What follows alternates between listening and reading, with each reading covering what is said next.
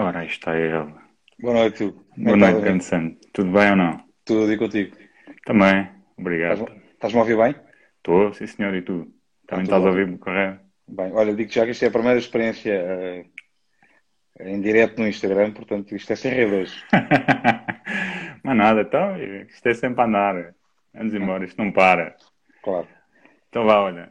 hum, obrigado por teres aceito o nosso convite, desde já. Hum, é um prazer enorme ter aqui, ter-te aqui connosco para, para te ouvirmos falar um bocadinho da, da tua experiência a nível de futebol de formação, que achamos que também é uma boa, ah, uma boa- um bom exemplo para muitas pessoas que estão a ver e que poderão depois ver também alguns certos aquilo que nós vamos retirar. Portanto, eh, obrigado desde já e tenho a certeza que vai ser uma conversa agradável, que é como se quer e como tu eh, bem sabes fazer. Obrigado, principalmente obrigado pelo convite, obrigado pela confiança. O futebol de formação sabes que sempre foi aquilo que nos aproximou e que nos fez conhecer um ao outro. E é sempre um prazer partilhar eh, as minhas experiências também e conversar contigo sobre futebol de formação.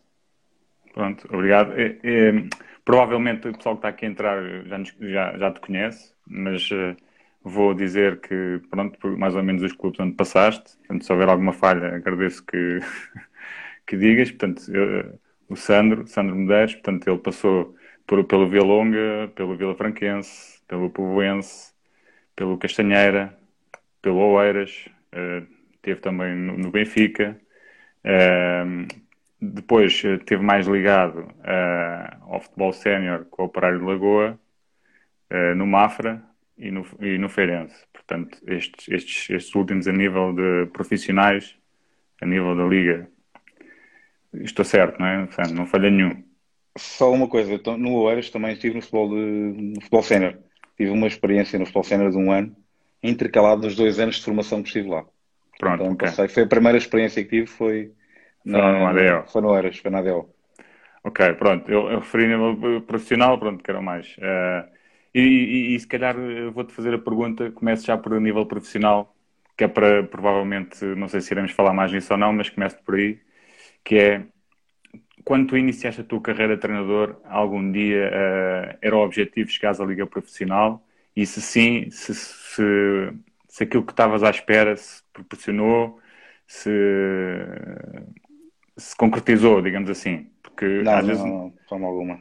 Pois, eh, Sabes que foi uma, uma, é uma história curiosa, porque eu, quando tirei o primeiro nível de treinador em 1995, não tinha mesmo o intuito de treinar. Não, não tinha mesmo esse intuito. Eu não fui jogador de futebol, não, não sou licenciado, e na altura hum, foi por- pela inspiração de um senhor que estava em Portugal, o Mr. Bobby Robson, que estava a treinar o Sporting Clube Portugal na altura, e existe aqui uma mudança um pouco a nível da linguagem do futebol, do treino, eh, e eu li aos jornais, não é, como todos nós, e, e começaram a haver termos e começou-se a falar do futebol de uma forma um pouco diferente. Ele primava por isso, naquele, naquele seu jeito Uhum. cavalhe- cavalheiresco, não é? E primava por isso. E eu pensei, bem, bolas, isto está aqui a, a mudar qualquer coisa. Eu gosto de falar de futebol com os meus amigos. Na altura apareceu um anúncio daqueles de curso de treinador primeiro nível da Associação de Paulo Lisboa. Vou-me inscrever. Por que não? E inscrevi-me e, e comecei, como, comecei no curso.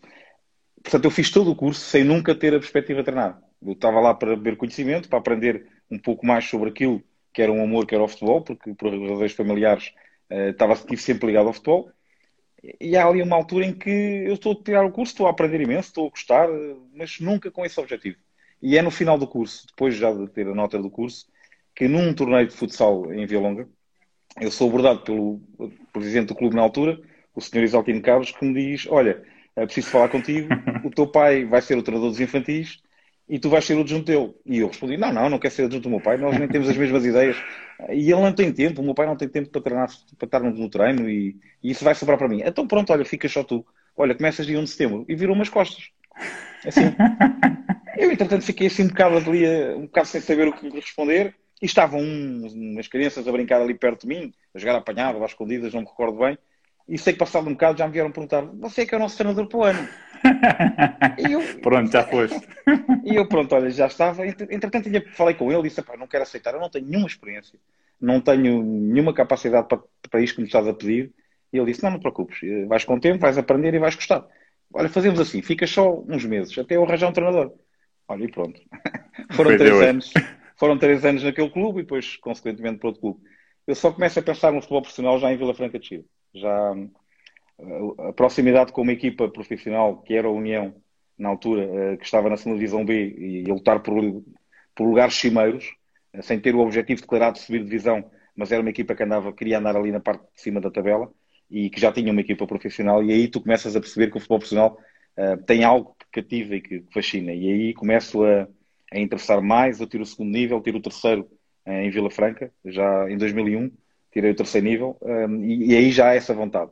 Mas uh, até, tu, até me sentir preparado para, para o futebol profissional é um percurso muito longo e, e eu fui tentando ter o máximo de experiências possíveis dentro do futebol que me permitissem chegar melhor preparado ao futebol profissional, visto que eu não tinha, se calhar, a bagagem que outros colegas têm. Pois, ok. Ok, e, e estás a falar nessa questão de Vila Franquense, foi quando estavas nos iniciados, não é? Salvo eu? Sim, eu começo nos iniciados. nos júniores, e depois... Faço dois, anos, faço dois anos de iniciados, um ano juvenil e um ano júnior. Okay. Uh, mas logo nos iniciados tu sentes que o futebol profissional está ali muito perto, está ali ao lado e havia essa ambição, trabalhar bem porque pode ser que integre uma equipa técnica, pode ser que, que me chamem para trabalhar aqui no futebol sénior e tu começas a ter já essa ambição. Ok, e acompanhavas, e acompanhavas o jogo do, os jogos dos séniores e tudo? Sim, sim, sim sempre, sempre. Não só dos séniores, eu, eu, sempre gostei muito de ver, de ver futebol e, e sempre achei que, que é na, no conhecimento do jogo e dos jogadores que pode uh, vir um bocadinho do nosso sucesso também.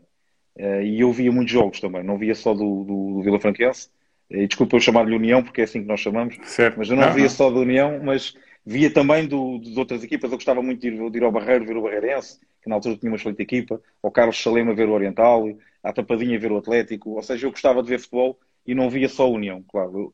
Porque havia também a necessidade de, de perceber quem eram os melhores jogadores. E se me perguntassem, olha, quem é que a gente pode contratar para esta posição, eu gostava de saber. Eu gostava de ter essa resposta, sabes? Gostava de, okay. de também Mas... ter essa utilidade e essa valência. Pois, isso, é, isso era porreiro. E, e, na altura eu também acompanhava alguns jogos da CNS e também percebia que havia muitos bons jogadores. Ainda atualmente hoje também há, não é? Portanto, eh, isso é importante.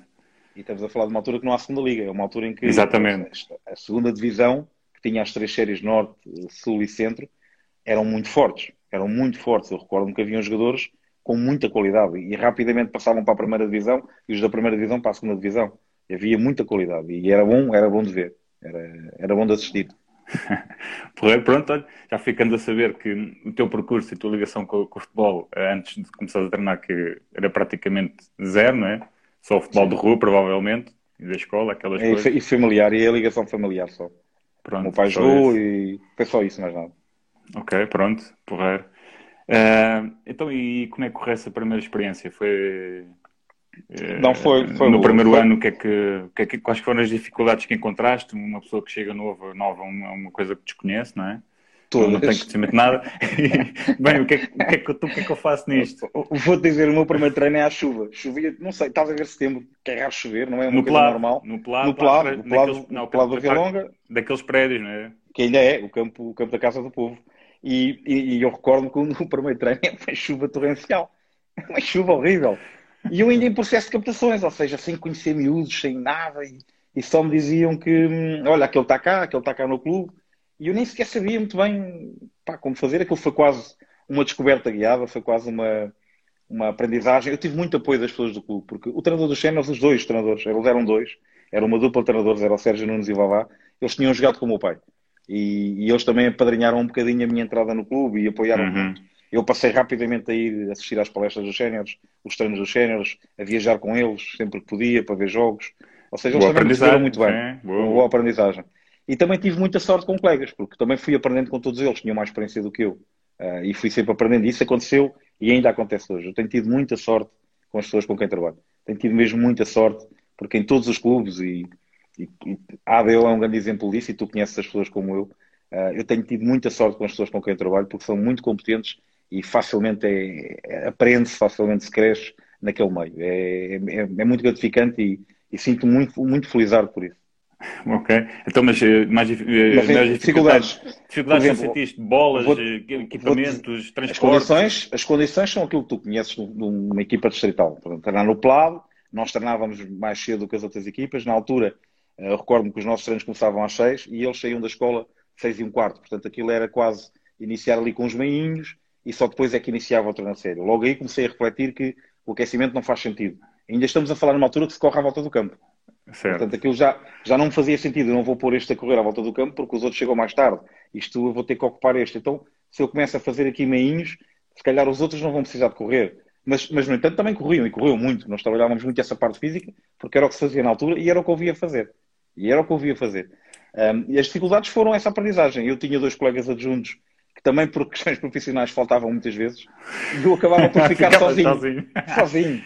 E então uh, tinha sorte que ao fim de semana tinha um delegado, tinha um, um excelente posto médico que me acompanhava, o Dr. Paulo Infante que estava sempre a ir aos nossos jogos e o, e o Isidro. E, e, era muito bom porque uh, também me ajudavam, eles também me ajudavam. Eu cheguei a ter o delegado dos cenas no meu banco, o Rui Reis, o, uh, acompanhar a nossa equipa também. E depois no segundo ano foi mais fácil. As coisas também começaram a evoluir, eu comecei a, a ter mais experiência. Quando mais erras, mais aprendes, se quiseres, não é? Pois, Errar é aprendizagem também. E também era para, para os atletas e era para mim. No segundo ano as coisas começaram, até no primeiro, até acabaram por correr, eh, correr muito bem em termos de resultados, em termos da ligação com o grupo, foi, foi, foi muito boa. Ainda hoje, muitos desses atletas são, são amigos, porque já são adultos, não é?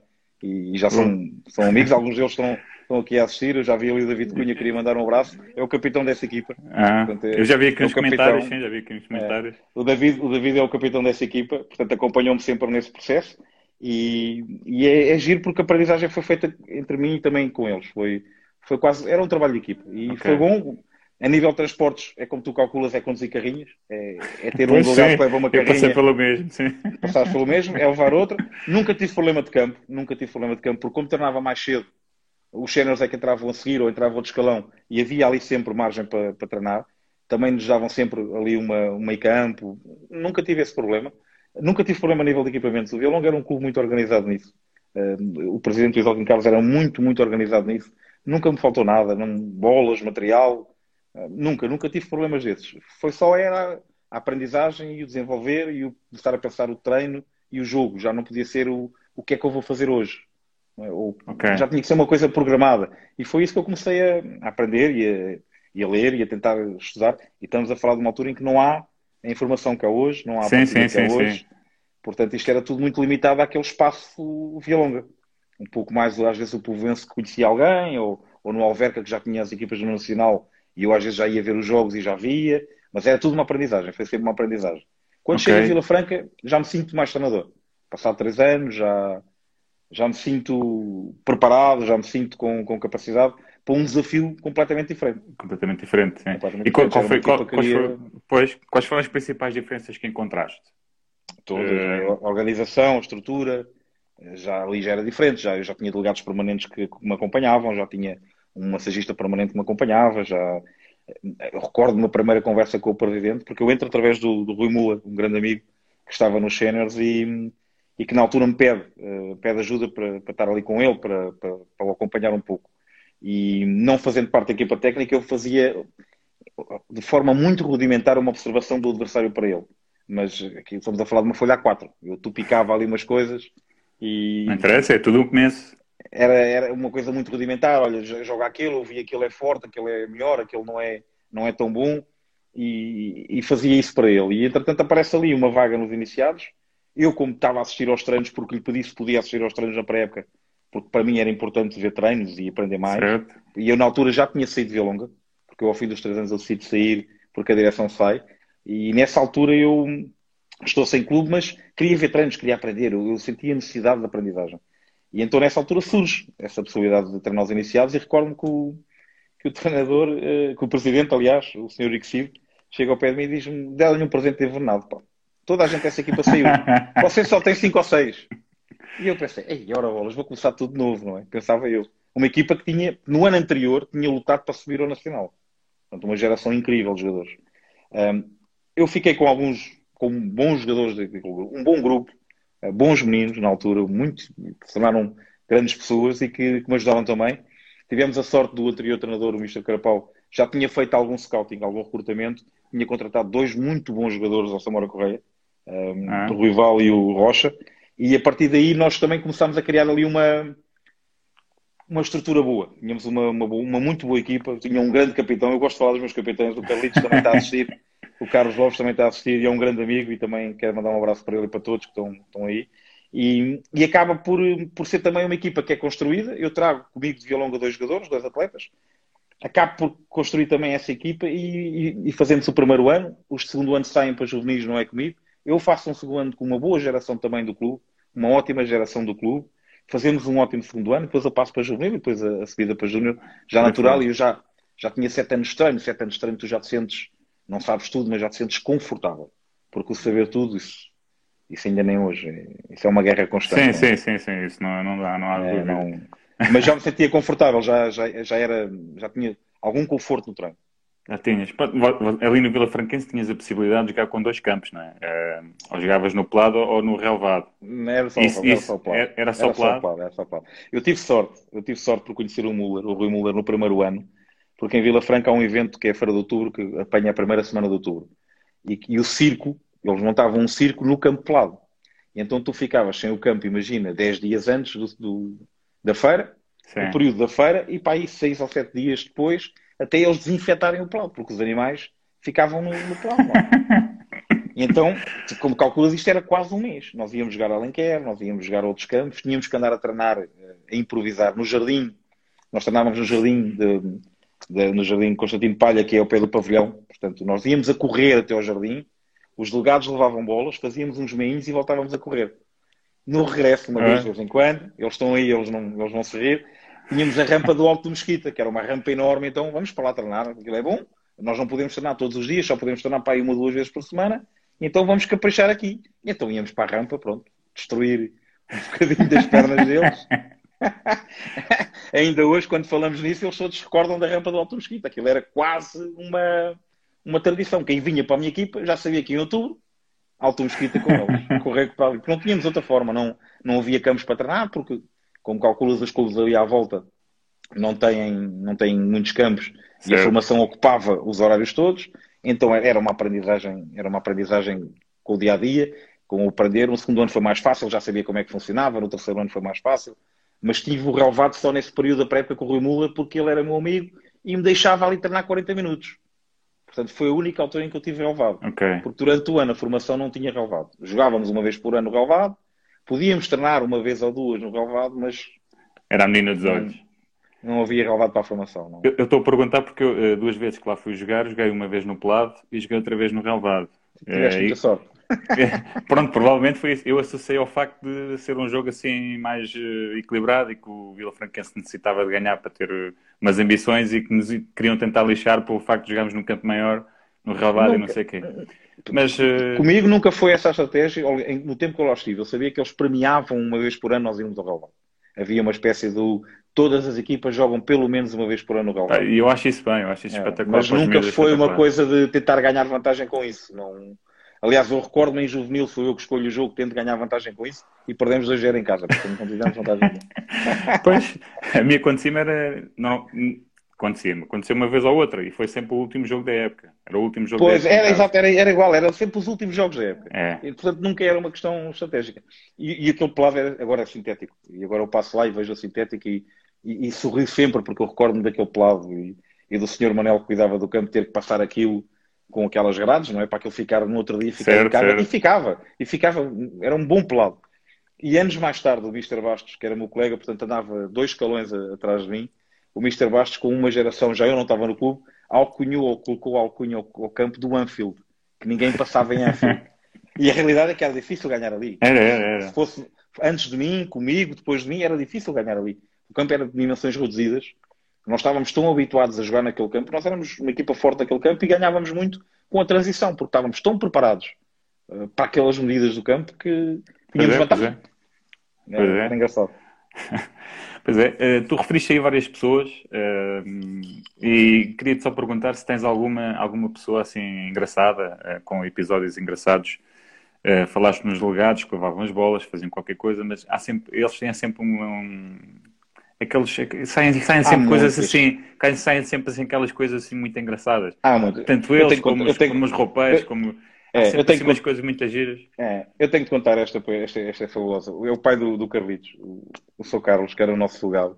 Um, uma pessoa fantástica, incrível. Ainda há pouco tempo tive a oportunidade de jantar com eles e gosto muito deles.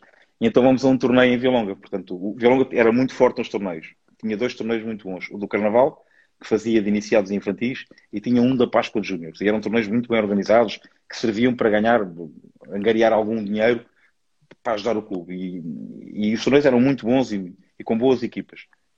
É, Sporting, com Estrela Amadoras, com Benficas, eram bons torneios. E nós vamos num, num ano a esse torneio, e o torneio calhava na altura do, do, Carnaval. O pai do Carlitos é um aficionado ao Carnaval, gosta mesmo de se mascarar.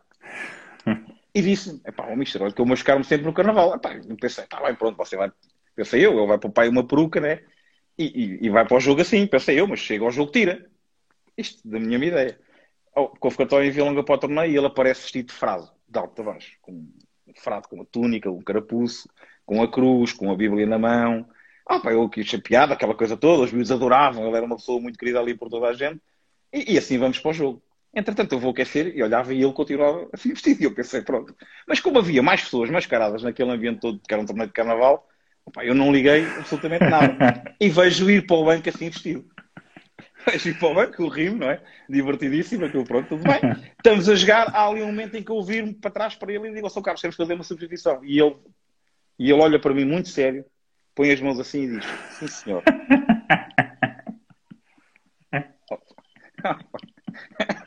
estás a ver a minha reação? Eu olhar para ele, ele muito sério e falei, sim senhor. Ah, pá, eu não conseguia parar de rir, aquilo foi hilariante. E posso dizer que num segundo ano também com ele, foi esse torneio, ele vai com um smoking, um smoking feito de papel. Ele vai vestido papel. preto e branco, um smoking de papel. Papel crepe, pá. Eu só pensava, se começa a chover... E no carnaval é muito normal que aconteça. Claro. Eu só pensava, se começa a chover, isto vai ser uma catástrofe. Ele estava vestido de papel. De papel. A, senhora, a dona Elisa é que fez o, o, o, fato para ele, é a esposa dele, e fez o fato epá, e foi hilariante. Foi um episódio engraçadíssimo. Epá, foi... Nunca me vou esquecer disso. Espetacular.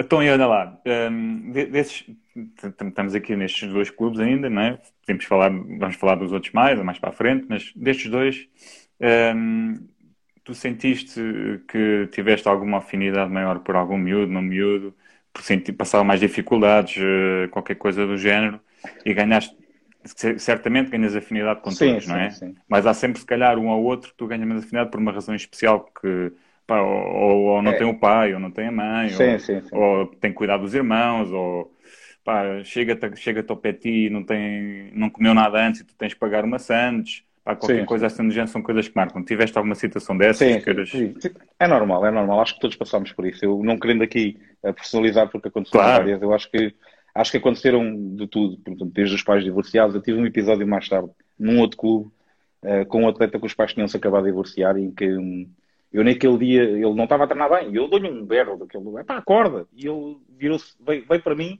e eu pensei, ele vai-me confrontar. E ele chegou ao pé de mim a chorar e disse, os meus pais vão se divorciar. E ou seja, é daqueles momentos em que tu não sabes muito bem gerir, ninguém te prepara para isto. Uh, houve ali aquele abraço forte, viemos conversar para a linha de fundo. Um, mas tive esse episódio, tive desde crianças que tinham alguns problemas que nós sabíamos em casa. É uma altura em que eu começo a, a perceber da dificuldade um, que existia em Via Longa, porque eu tinha uma vida relativamente confortável, mas havia um bairro social que é onde vinham muitos desses jogadores, que era a César, e eu lidava com esses jogadores de muito perto. Um, e percebo, levo inclusive é um desses jogadores para Vila Franca. E eu na altura tinha um Clio e eu levo dois jogadores, portanto, eu não quero dizer que infringia a lei levando um na parte, na parte de trás. ah, porque, era, porque era, era, comercial então. Era comercial, era comercial. Eu não vou dizer que infringia a lei, mas acho que tu percebes perfeitamente. Uh, portanto, e eu levava-os e trazia-os para casa. Inclusive, um desses atletas tinha, o irmão dele tinha sido profissional da primeira divisão portuguesa e tinha falecido com um problema de coração. Hum. foi dos primeiros atletas a falecer com um problema de coração. E, e o pai não via jogos do, do miúdo, não via, não queria ver jogos dele. E quem acompanhava era um irmão mais velho que tinha jogado na formação do Benfica e que tinha sido também jogador de futebol. E quase que depositou a confiança em mim. Eu, quando vou falar com ele, que olha, eu quero levar o Kiko para, para Vila Franca, e, e ele diz-me: És tu que tomas conta dele a partir de agora. Nós confiamos perfeitamente e completamente em ti. E ele faz a formação toda comigo, até eu sair de Vila Franca e ele vai para o Estrela da Amadora. Portanto, eu acho que faz mais um ano em Vila Franca e depois vai para o Estrela Amadora.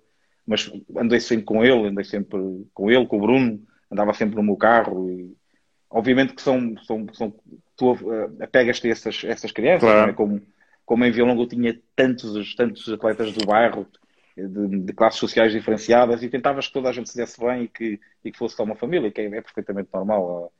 Mas é, acho que são coisas que passam, passam por nós. Na ADO tive o caso dos guineenses, dos atletas que guineenses, que de vez em quando iam sem comer para, para os jogos de manhã, sem o pequeno almoço, uh, e que nós é que tínhamos que fazer as chandes. As chandes que dávamos no fim, na altura, articulava ali com o Mr. Rombão, que tinha uma paciência de santo para maturar, e o Mr. Rocha, uh, o Mr. Roberto Rocha, eles é que articulavam e dávamos logo o pequeno almoço a eles antes, antes do jogo, arranjávamos forma deles comerem, portanto é normal.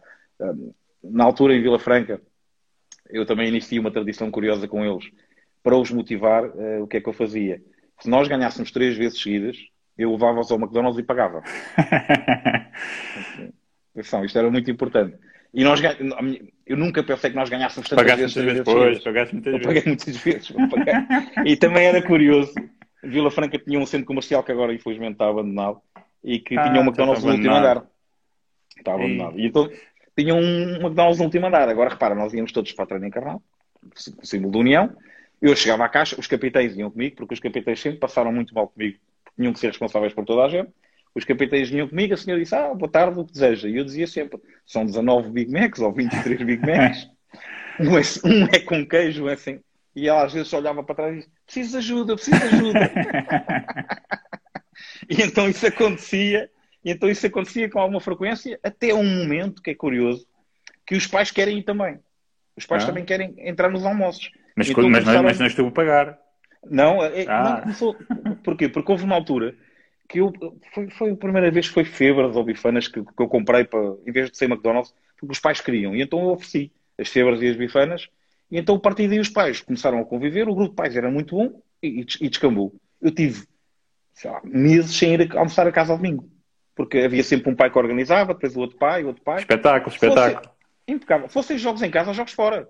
Eles queriam era almoçar, a gente vinha direto, havia um que vinha mais cedo nos carros, já estavam a acender o lume e pronto, e, era almoço e depois íamos ver a União à tarde. pois, ali, é, era isso, que eu, era isso que, eu, que eu estava a dizer há bocado, porque é importante e cria o sentido de, de clube. Sim, sim. Não, não só como, com os próprios treinadores, como também com os jogadores, não é? Aquilo liga, sim, dá ali uma ligação brutal. É brutal. Completamente. Que é, que é completamente. Eu, eu, eu, senti isso nesses clubes. Mais à frente é mais difícil. O caso da ADO é mais difícil porque é um clube mais uh, mais a sério na formação e não tem essa ligação. Não tem tanto essa ligação. Senti mais no Castanheira, no Juventude da Castanheira, que o grupo pais também era mais próximo uh, e as pessoas são mais próximas. Ou seja, eu acho que há determinados clubes ali isso acontece com, com alguma naturalidade. Os miúdos são mais ou menos todos ali de perto. Na ADO os miúdos também já eram mais, mais dispersos, também não acontecia tanto. Era mais, pois, mais difícil acontecer. O próprio sítio do campo também não, não ajuda muito, não é? Sim, é sim, mais, sim. Mais envolvimento. Complicado. E depois isto também tem a ver com os pais que tu tens. Se tu tiveres um ou dois pais que são entusiastas disto e que são dinamizadores, acabam por catapultar os outros e agregar e acabam por fazer isto de forma natural. Depois tu só tens que entrar e Sim, nunca, houve, nunca houve uma falta de respeito ou uma promiscuidade no meu trabalho. Não, eu era mais um. Era mais uma pessoa que ali estava e, e ele é, isso é porreiro, isso é bom, isso é bom, isso é bom. Olha, uh, por causa da, da, questão então do miúdo, uh, vou, uh, vou, vou-te fazer uma questão que é, que é muito acho que é pertinente e que tem a ver com isso, que é, tu pelo facto de estás ligado aos miúdos, a esses miúdos que acompanhaste mais de perto e que achas ou sentiste que em alguma situação que os beneficiaste em função de outro nível de escolhas, por exemplo, tenho que, pá, tenho que escolher entre dois, eh, vou escolhê-lo a ele em vez de escolher o outro? Ou achas que foste mais rígido com eles e te preocupaste mais com eles e partaste mais com eles, digamos assim, por causa disso, para, para não pensarem que, pá, ele vem com missa, joga sempre? Eu era rígido com todos, acredita. acredita. Acredita que eu era muito rígido com todos. Acredita. Infelizmente é uma das coisas que eu, que eu se voltasse atrás mudava. Eu era excessivamente determinista. Mesmo na forma de ver o jogo e de, de, do treino. Eh, era muito determinista. Era como eu queria, era assim assim. E eu era mesmo muito rígido e exigente. Mesmo muito rígido e exigente. Porque num contexto de Vialonga, por exemplo, que são miúdos de bairro, que são excessivamente rebeldes, entre aspas, e tu uhum. tens que os controlar porque senão aquilo descamba, e, e depois fui, fui sendo assim.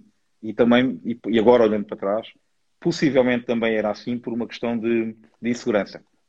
Ou seja, okay. não era seguro. Faz sentido, faz sentido. E, e, então tinha que ser um pouco mais rígido com eles, mas nunca foram demasiados. Agora mesmo rígido com todos e era muito exigente, e ainda sou no trabalho, sou muito exigente, e por todos os clubes que eu passei fui sempre, e tento ser exigente primeiro comigo, principalmente comigo, e depois com eles.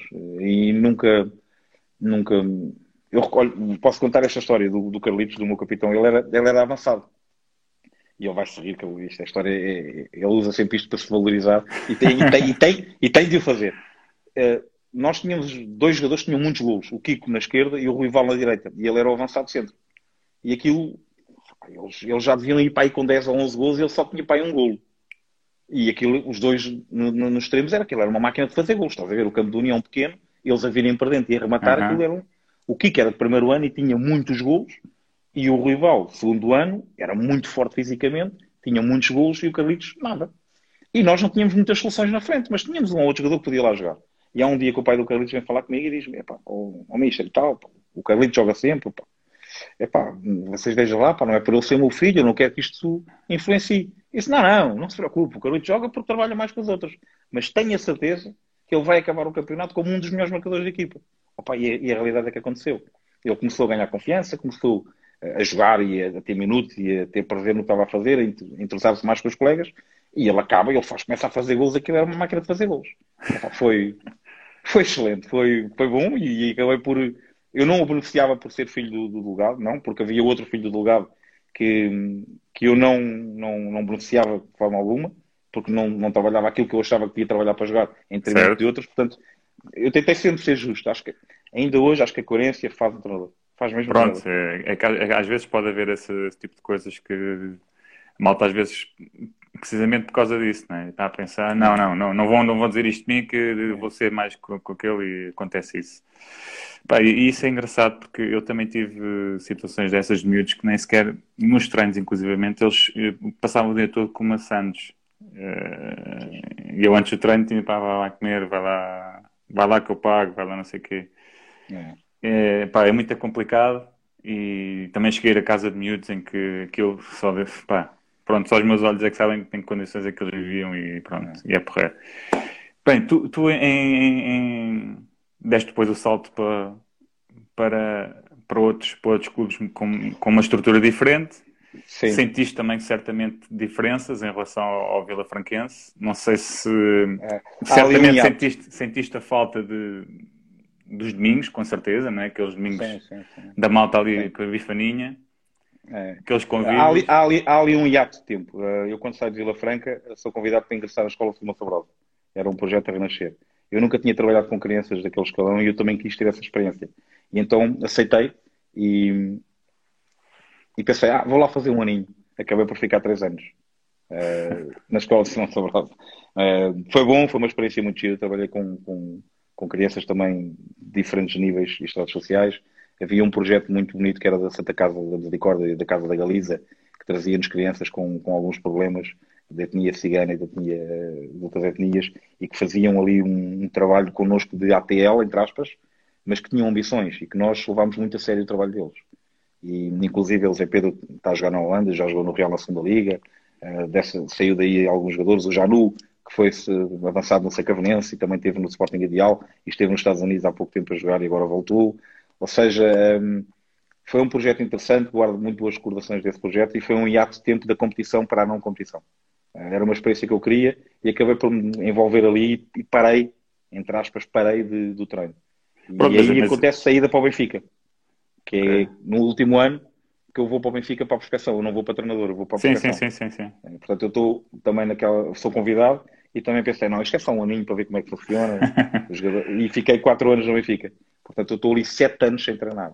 Nesses sete anos há ali um interregno que vou para o Povense, tenho ali um ano no Povense, mas há ali um interregno grande daquilo que, era, que eu estava habituado. Até voltar para o Eiras. Portanto, quando volto, já volto para o Eiras. Ok. Pronto. E, pá, e, e, é giro, é giro tu referires esses miúdos aí do, do bairro. Porque eu acho, eu acho que é um trabalho uh, espetacular trabalhar com miúdos do bairro. Porque nós conseguimos ver a evolução deles não só como jogadores, mas também como, como homens, embora eles não tenham uma estrutura familiar, se calhar estão, estão igual à dos outros, não é? Que é a maioria é normal. E isso é espetacular, tem, eu acho que isso é, é, espetacular.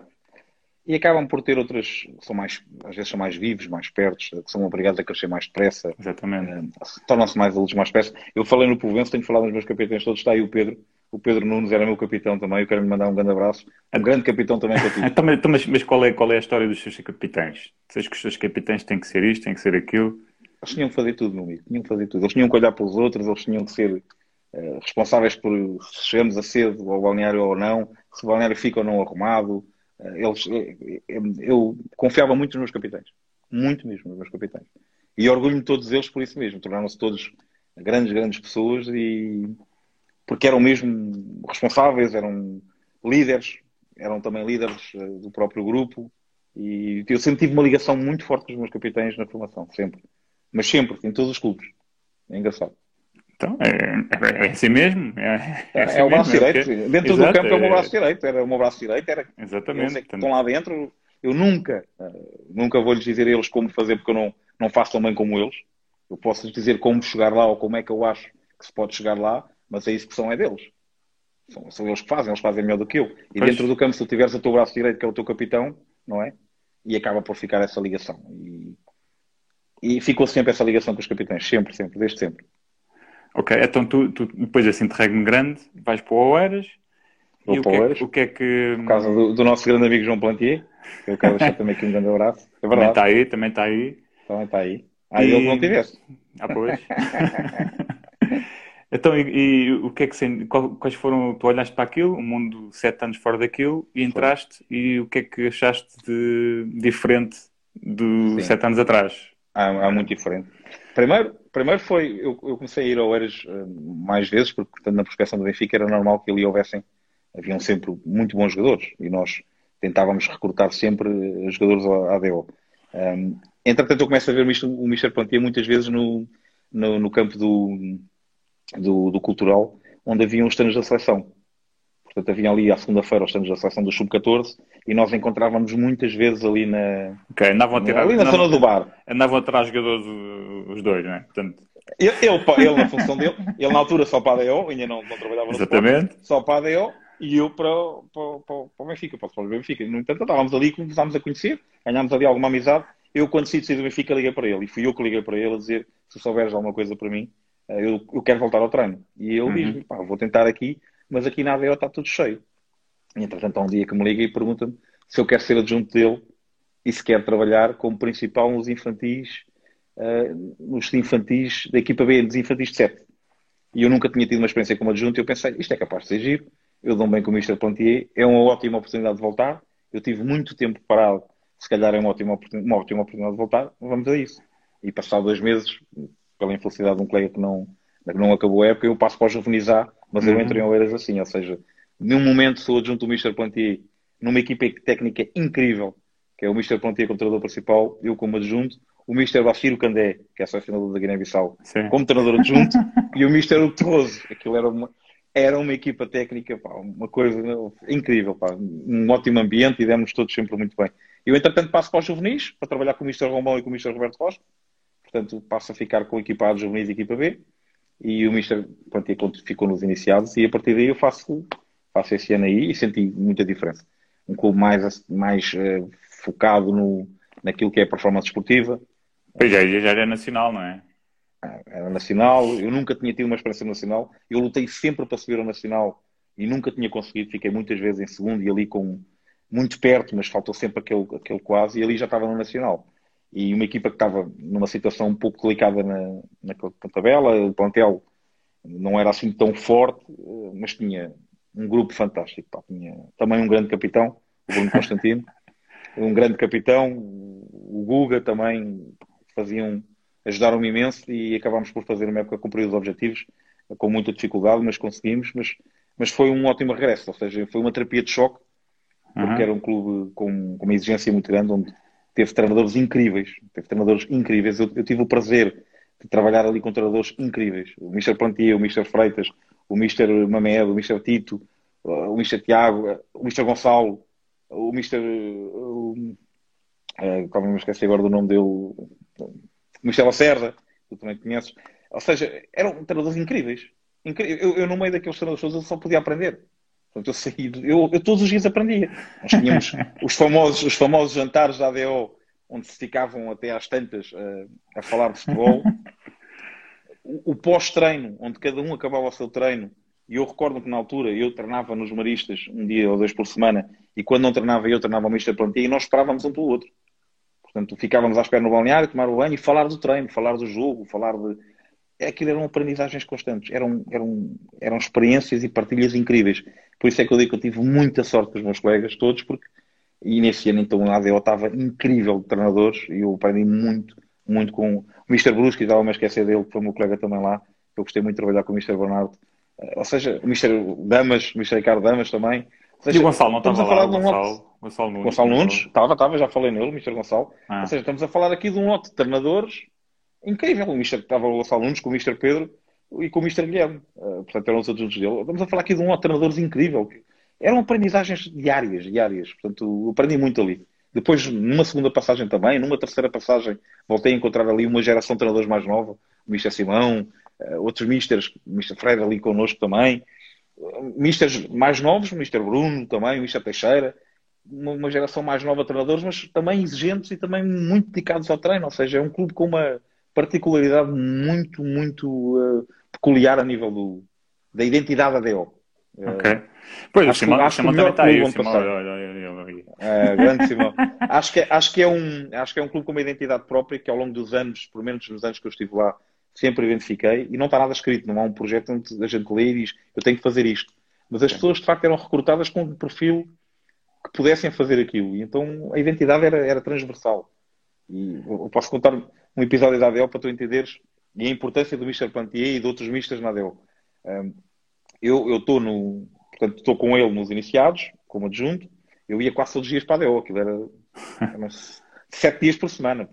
Vila Franca para a DO. Portanto, pois. Eu fazia quase 100 km diariamente. E há um dia que, por acaso, ao sábado, salvo erro, não temos, não temos nada para fazer, uh, e ele diz-me, amanhã uh, vamos ver o Benfica. Os juvenis jogam nos pupilos. Eu disse, João, amanhã é um dia de folga. Eu disse, não, Sandra, amanhã nós vamos todos os treinadores ver o ADO, porque é assim que acontece, nós vemos sempre os jogos uns dos outros, ainda mais o primeiro, ainda mais no Benfica, e depois vamos almoçar. Ah, é, é, a ADO é assim. E eu pensei, ei, o João já me está a lixar. Mas pronto, tudo bem. Outro dia de manhã, lá estava uh, a ver o jogo. E estavam, os meus colegas estavam todos. Estavam lá todos e depois fomos almoçar. E depois tu percebes que a cultura da ADO era esta. Era, era mesmo, era uma família. Nós conhecíamos os jogadores de todos os escalões. Todos os jogadores nos conheciam. E, e havia uma identidade muito fácil, de, muito transversal. É como eu digo, é muito transversal. Portanto, era um clube com uma identidade muito própria, em que em que não havia barreiras nos escalões. Não havia e, barreiras. Okay. E sentiste, sentiste isso nos outros ou nem te apercebeste, como estavas tão focado noutras coisas, nem te apercebeste isso? Nos outros clubes não, não era assim, então, não era assim tanto. Nos outros clubes era um pouco, era, aquela equipa joga a minha imagem porque eu faço isto, aquela equipa joga a outra imagem porque eu faço aquilo, portanto, ou seja, não havia ali uma identidade como é nada. Eu recordo, por exemplo, eu substituí um treinador que quis implantar uma estrutura tática diferente na equipa e a equipa não gostou. Não gostou, não se adaptou, não, não correu uhum. muito bem. E os resultados não saíram. Começaram a não sair, depois sabes, começa a haver aquele desgaste normal. E eu, quando volto, porque também era a minha estrutura tática, era a minha forma de jogar e de encarar o jogo, volto ao que era o normal. Entre aspas. O normal, entre aspas. E pronto, foi, foi logo bem aceito desde o início. Até o treino, não é? Eu, imagina, substituir um, um Mister, aquela equipa tinha, tinha trabalhado com o Mister Gonçalo, tinha trabalhado uhum. com o Mister Plantier, com o Mister Freitas e de repente chega o Sandro Medeiros. Se o meu treino não tem qualidade, eles, eles, rebentou, eles rebentavam comigo. Eles sabem, sim, seja, sim, eles sabem. Eles sabem. E, e, e obrigaram-me a evoluir. Obrigaram-me a evoluir no treino. E eu tive muita ajuda do Mister Rombão e do Mister Roberto uh, nisso, no sentido de saber o que é que eles gostam, o que é que eles fazem, o que é que eles faziam. O Mister Plantier, o Mister Gonçalo sempre me ajudaram muito e eu consegui entrar rapidamente naquele espírito ADO porque também era a minha identidade, a minha forma de, de gostar de ver o jogo e do treino. Óbvio que mudei algumas coisas, que eles, posso dizer, eu, eu, eu, na formação eu gostava muito de jogar com fora de jogo. Eu acho que era uma, uma arma valiosíssima. e eu recordo quando começámos a trabalhar fora de jogo mais a sério, porque na altura também fizemos uma contratação importante para fazer isso, para poder jogar assim, foi um guarda-redes, e começámos a jogar e, e, andava ali tudo cheio de medo. Nós não estávamos numa posição confortável na tabela, e andava ali tudo cheio de medo. E o Mr. Plantier vinha muitas vezes com aquela forma dele ser, sabes como é que ele é, muito diplomata, e vinha-me dizer sempre: é pá, o ministro está fora de jogo, é muito perigoso. tu sabes que é muito perigoso. e eu dizia: não, não, isto vai correr bem, isto vai correr bem. E, eu, e eles: é pá, e tal, pá, sabes que eles nunca jogaram fora de jogo. Nós, nós na ABO nunca jogámos, pá, assim e tal. E então começámos a fazer. Aquilo começou a entrar, começou a correr bem e às vezes estás a ver um lance em que o, o adversário aparece isolado e o árbitro fora, fora de jogo. E eles sentavam-se sempre na bancada, estás a ver o banco da ADO, eles sentavam-se ali por trás. E eu às vezes puxava assim um olho para trás, olhar assim para trás, e riam. e riam para eles lá atrás. Opa, e a realidade é que correu bem. E, e, curiosamente, o último jogo em Odivelas, nós tínhamos que ganhar. E no último lance do jogo, é gol do Odivelas e o árbitro. Aí. Fora de jogo. Curiosamente. Portanto, só tenho que estar agradecido por isso mas lá está, mas havia uma identidade, tirando uma nuance ou outra que nós podíamos acrescentar, mas havia uma identidade próxima de clube. E, e, foi claramente o melhor clube a nível de formação que eu, que eu tive o prazer de trabalhar nesse aspecto. Foi claramente o melhor. Ok, pronto. Uh, focaste aí, é importante, é importante. Eu acho que isso é muito, é muito porreiro, é, é conhecerem-se todos uns aos outros.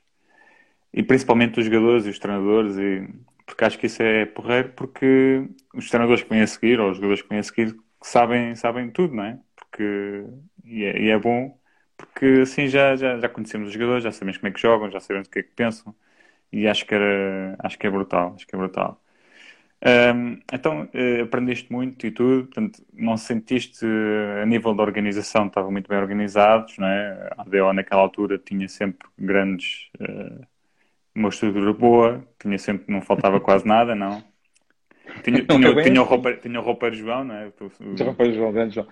É, a ADO valia-se dos treinadores que tinha. A ADO tinha um diretor, que era o grande Alexandre. Era o único diretor da ADO. Portanto, só mais acima nos Júniores é que o seu Spínola fazia as legacias dos Júniores com todo o gosto, mas diretor a trabalhar na ADO havia um diretor, era o Alexandre. E eram todos, o trabalho era todo feito pelos treinadores, todo. Foi a primeira okay. vez que alguém diz-me, que alguém me diz, na altura, o Mr. Roberto chegou ao pé de mim e diz-me assim: então, tens jogo amanhã, estão aqui as fichas de jogo. E eu olhei para ele e disse: ok. não, nós é que preenchemos as fichas de jogo. Eu disse: eu não sei preencher as fichas de jogo. O Mr. Romulo é que vai preencher as fichas de jogo. Eu não vou preencher as fichas de jogo. Porque eu não fazia ideia.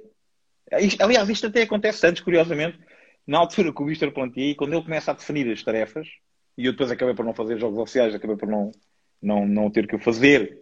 Eh, no campeonato fiz num torneio com ele mas ele diz-me que nós não temos legado, portanto o Michel Candé vai fazer isto, eu vou fazer isto, e tu é que vais levantar a placa de substituição e vais ao fiscal. Eu nunca tinha feito aquilo. Eu, eu outro não temos legado. Disse, não, aqui não há legado. Portanto, era um clube que se fazia valer da competência dos seus treinadores. Era organizado pela competência dos seus treinadores e pela organização que o Alexandre tinha e pela confiança que nos dava enquanto, enquanto diretor. Foi uma pessoa que nos, que nos apoiou sempre muito e eu eu tenho mesmo que, que agradecer ao, ao, Alexandre pela confiança que teve em mim. Um, e, e, o ADO era isto, tinha muitas dificuldades de transportes, sempre teve, já na minha, na minha última passagem lá uh, tínhamos muitas dificuldades, eram os pais que tinham que levar os atletas. Uh, a ADO sempre teve alguns problemas. Faz-se valer muito é pela qualidade dos treinadores, sempre. E, e é como tu dizes, é o lanche que tu pagas, é o pequeno almoço pois. que tu pagas, e, e isto depois desaparece e o resultado final é muito bom, o produto final é muito bom mas é um clube que precisava de facto de, de uma estrutura mais, com, mais, mais forte nesse aspecto, porque têm sido os treinadores sempre a suportar a ADO, eh, obviamente com a confiança das pessoas que mandam, não é? Obviamente que isso acontece. Sim, mas, sim, sim, sim, sim. Mas, mas tínhamos muitos problemas a nível de material, a nível de bolas, a nível de marcas, eh, havia. Obviamente que os treinadores depois, melhores treinadores fazem o quê? Melhores equipas, porque também têm bons jogadores. A ADO era um viveiro de bons jogadores. Era e é. A ADO tem qualquer coisa ali que tem muito bons jogadores. Eu tenho o prazer de agora trabalhar com jogadores da, no futebol profissional da formação da ADO. Sim, sim, sim, sim. O Abel Camará. O Abel, o Abel que está aí, que eu também mandei um abraço, que estava aí uh, a pôr ferrinhos. O Abel, o Cuca, o Tomás, o Tomás que foi meu juvenil e agora é meu jogador, o Rodrigo Martins, ou seja, são jogadores que agora estão comigo no futebol profissional. Passaram pela ADO. E muitos outros andam por aí. Portanto, isto é, é, é motivo de orgulho. Nós temos um grupo no WhatsApp que eu faço sempre questão de quando isto acontece, de, de, dar os parabéns a eles. Todos eles foram importantes. São todos importantes neste processo. E eu faço sempre questão de, de, de dar os parabéns a eles enquanto treinadores da TO, porque se estes jogadores são profissionais, é muito por eles também. É, é mesmo muito sim, por sim, eles. Sim. E a ADO tem muitos bons jogadores também, porque teve muitos bons treinadores. Não tenho dúvidas disso. Claro, claro, obrigado. Acho, acho, que sim, acho que, eles, acho que eles te agradecem. Isso. E também, também passaste por lá na equipa técnica do Michel Roberto Rocha. também, também fizeste parte dessa família. Também, também, claro. Também é fizeste é parte, eu recordo é perfeitamente. Isso já é, já é a minha última passagem na ADO e que também é uma passagem bonita que eu gostei muito também. Tive muito prazer nesse ano na dele. Pronto, e, hum, agora vou voltar um bocadinho atrás, falaste de quando chegaste, Campeonato Nacional. Vou-te só perguntar uh, diferenças que encontraste um, do Campeonato Distrital, que andavas a lutar para subir divisão e nunca conseguiste, e do Campeonato Nacional. Eu sei que são, são eram escalões diferentes, mas uh, provavelmente consegues ter a noção de, da dificuldade de um campeonato e da dificuldade de outro, né? O quão difícil é subir e o quão difícil é ou manter ou tentar a segunda fase. Não sei, não sei se, se, se tens essa opinião. Sim. Nós, na altura, na ADO, tínhamos um sonho que era passar à segunda fase. Nunca ninguém tinha passado à segunda fase. E também não fui eu que passei. Uh, posteriormente, uh, passou-se à segunda fase e à terceira fase. É incrível. Mas nós, na altura, nós lutávamos por isso, para passar à segunda fase. Nós queríamos passar por isso. Porque sentíamos que tínhamos essa capacidade, os jogadores tinham essa capacidade e faltava-nos ali só aquele pequeno passo de, de, ir uma vez para depois toda a gente acreditar e depois já, já vais mais vezes, ou já consegues ir mais vezes. Uhum. Porque, depois, porque depois isto também tem um feito de, de bola é, de neve, que é, depois também recrutas, recrutas melhores jogadores, também acabas por ter ali outra, outra moral, outra confiança aos teus jogadores, etc. etc. E, e na altura há uma diferença logo muito grande que eu encontro do futebol que eu deixei para o futebol que eu encontrei, os campos. Portanto, eu, eu treinava num plano, passo a treinar num sintético. Passo a treinar num sintético. É uma altura em que em sete anos, portanto, isto apanha a altura do Euro 2004, foram construídos muitos sintéticos em Portugal. Portanto, se eu antigamente, imagina, eu jogava quase sempre em pelados, raramente tínhamos um sintéticozinho para, para experimentar. Quando íamos ao do Fofó já era uma coisa diferente. e, e, recordas, e, e aquele Fofó e recordas, era, recordas que era aquele, era aquele tapetezinho lisinho Portanto, não havia muitos. E, e, e passado sete anos já há muitos. E depois, sendo campeonato nacional, ainda mais. Tem que ser tudo em sintético. Portanto, o campo é logo a primeira coisa. É logo a primeira diferença. O campo muda o jogo. Uhum. O campo muda o jogo, muda a tua forma de pensar o jogo. Os jogadores não tinham mais qualidade ou menos qualidade. Eu não consigo fazer essa diferença porque eu tinha, mesmo nos distritais, eu tive mesmo muito bons jogadores. É, mas eu, estava a falar a nível de competitividade, a nível de ser mais Eram difícil. diferentes, eram diferentes até na mentalidade. Eu acho que eram diferentes na mentalidade. O ser difícil, vou-te dizer, também não consigo dizer que era muito difícil. O, o meu primeiro ano de campeonato nacional uh, havia um equilíbrio muito grande de, maior parte das equipas, imagina das 10 primeiras. Uh, depois havia ali uma equipa ou duas mais baixas uh, que tinham mais dificuldade. Mas havia um equilíbrio grande. Mas no Distrital isso também acontecia. Eu recordo-me, se nós facilitássemos num campo na Distrital, e eu recordo na Distrital eu apanhei Odivelas B, apanhei Odivelas A, o Torriense, ou seja, também eram equipas que se eu facilitasse, também perdia o jogo facilmente. Sim, sim. O Olivais, o Olivais Moscavide, o Cultural, também era muito competitivo, ou seja, não era também muito fácil. O que eu, o que eu notei foi que se jogava mais. Havia, como o campo é melhor, o campo são maiores não é, do que os pelados que encontravas, podia jogar mais, toda a gente jogava mais. Portanto, tu também podias jogar mais e a tua equipa podia jogar mais. Claro. Portanto, essa é a grande diferença. Por muito que nós gostássemos de jogar, e até eu acho que não jogávamos mal, Felizmente que eu não tenho nenhum vídeo dos tempos de Vila Franca, porque senão se calhar nós até jogávamos muito mal. Mas era um jogo muito mais direto, muito mais de combate, segunda bola, muito mais. E até fazíamos muitas ligações de corredores. Porque trabalhávamos muita ligação de corredor, combinações diretas e indiretas, para aparecer ali em zona de finalização. Mas tínhamos dificuldade por ser plano. A bola salta mais, a bola pichava mais. Agora, imagina quando tu jogas no relevado que ela vai ali direitinha. Pois. A tua qualidade é muito melhor. E isso é que eu senti. Foi que é, a qualidade de jogo era, era maior era muito maior. E obviamente que tive jogadores diferenciados. É? O Bruno Constantino era um jogador diferenciado, era um jogador que eu nunca, tinha apanhado nenhum na formação. Não, foi, foi, o melhor, foi melhor que, que apanhaste? Foi dos melhores, não foi o melhor, mas foi dos melhores. Não consigo dizer que foi o melhor, mas naque, até aquela altura, se calhar, era dos melhores também, porque eu tinha tido outros muito bons. Mas ele ali já apanha um, um, um juvenil de segundo ano, é, é, um homem adulto, é um, é um homem, mentalidade, personalidade, uma personalidade fortíssima, muito vincada, e que jogava muito, jogava nas horas. E que entendia o jogo, entendia muito uhum. bem o jogo. Só não sabia marcar penaltis, de resto fazia tudo muito bem. De resto fazia tudo bem. Felizmente depois aprendeu com o tempo.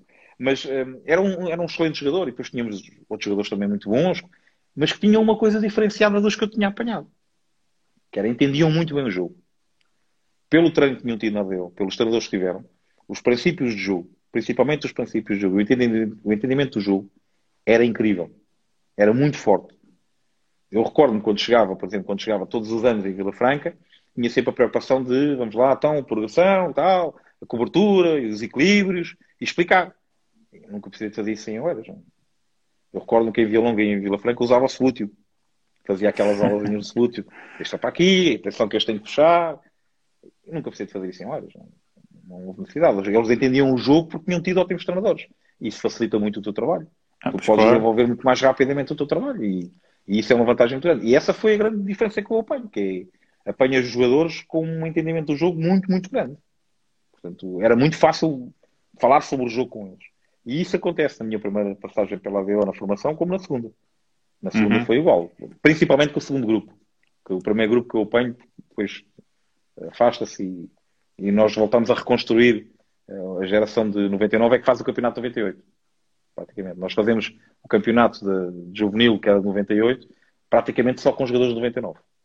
E isso graças ao Mr. Tito, que tinha uma geração incrível que ele, que ele escolheu e que deixou ficar muitos a treinar já precavendo que a geração de 98 não ia ter, ou não queria, não queria jogar, não queria ser ADO, e então ele preparou muito bem a geração de 99 e excelentes jogadores, e o Tomás Link está comigo agora no Malfa, é um desses exemplos, como muitos há, nós falamos muitas vezes do Branco, do António Nunes, uh, muito bons, do Diogo Marques, muito bons jogadores de 99 que nós tivemos, muito bons jogadores de 99 que nós tivemos, e inclusive cheguei a jogar com 2000, o Duque, na altura com o Michel Roberto, que vocês acabam o campeonato, mais cedo do que nós, e ele diz-me se quiseres utilizar o Duque, nós já estávamos naquela fase da manutenção, então nós jogávamos com uma equipa maioritariamente 99 e um de 2000, o inicial, no campeonato juvenilizado.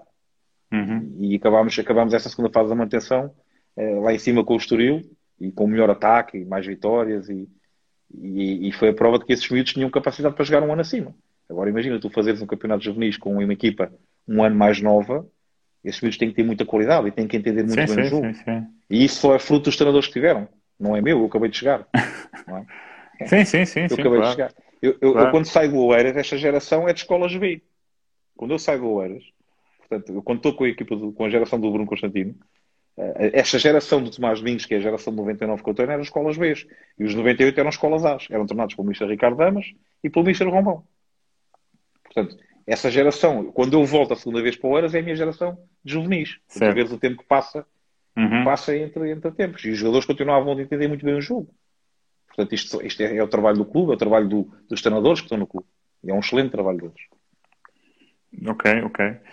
Um, uh, eh, estamos a falar de competição. Já te perguntei qual seria talvez o melhor jogador que apanhaste, referiste o, calhar, o Bruno Constantino. Uh... Lá, o, nesse ano é o ano que temos o Agostinho cá, o Deschamps depois chegou ao Barcelona. Uh, o Agostinho cá faz esse ano connosco. Uh, portanto, é um jogador que chegou, chega a um Barcelona, tem que ser muito bom. É? Vai para o Sporting, sai do Eiras, faz Sporting e depois faz Barcelona.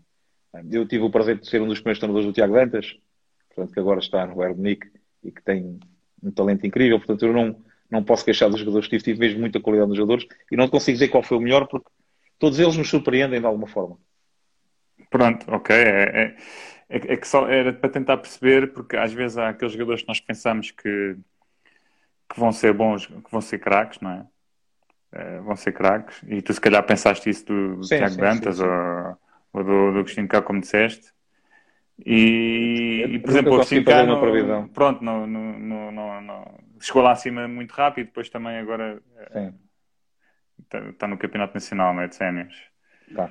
E pronto, e acaba por ser isso, e era para tentar perceber se tu, conhecendo esses miúdos, ou conhecendo esses miúdos na altura, se tinhas alguma percepção de porque, porque, porque é que isso terá acontecido, não é?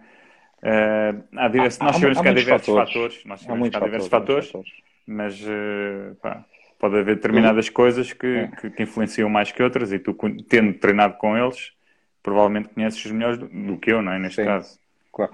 Há muitos fatores. Eu vou-te dizer que, mesmo quando estava na prospeção do Benfica, tu tens de recrutar atletas, é? tens de referenciar atletas e referencias todas as idades. Eu recordo-me de ver atletas de 5, 6 anos. Eu, quando vou para o Benfica, o Tiago Dantas acompanha-me nesse processo para o Benfica. Portanto, eu estava a treinar com ele, entretanto, vamos os dois simultaneamente quase para o Benfica. E se tu me disseres assim, na altura, quando treinavas o Tiago Dantas, que ele estava ali ao teu lado, a um metro ao teu lado, tu achavas que ele ia ser, vamos, só por aí, Chegar à equipa B do Benfica? Não. Não. E tenho muita dificuldade de entender colegas que às vezes dizem que eu sempre achei que ele ia ser craque. Eu só, eu só me recordo de um que eu achei que ele ia ser craque. Uhum. Eu achei que ele ia ser craque, jogou contra mim. E eu nunca pensei que ele fosse o melhor do mundo. Foi o Cristiano Ronaldo. E ele jogou contra mim e eu nunca achei que aquele indivíduo fosse o melhor do mundo. Portanto, eu acho que essa previsão a longo prazo é muito difícil. Tu podes achar é que.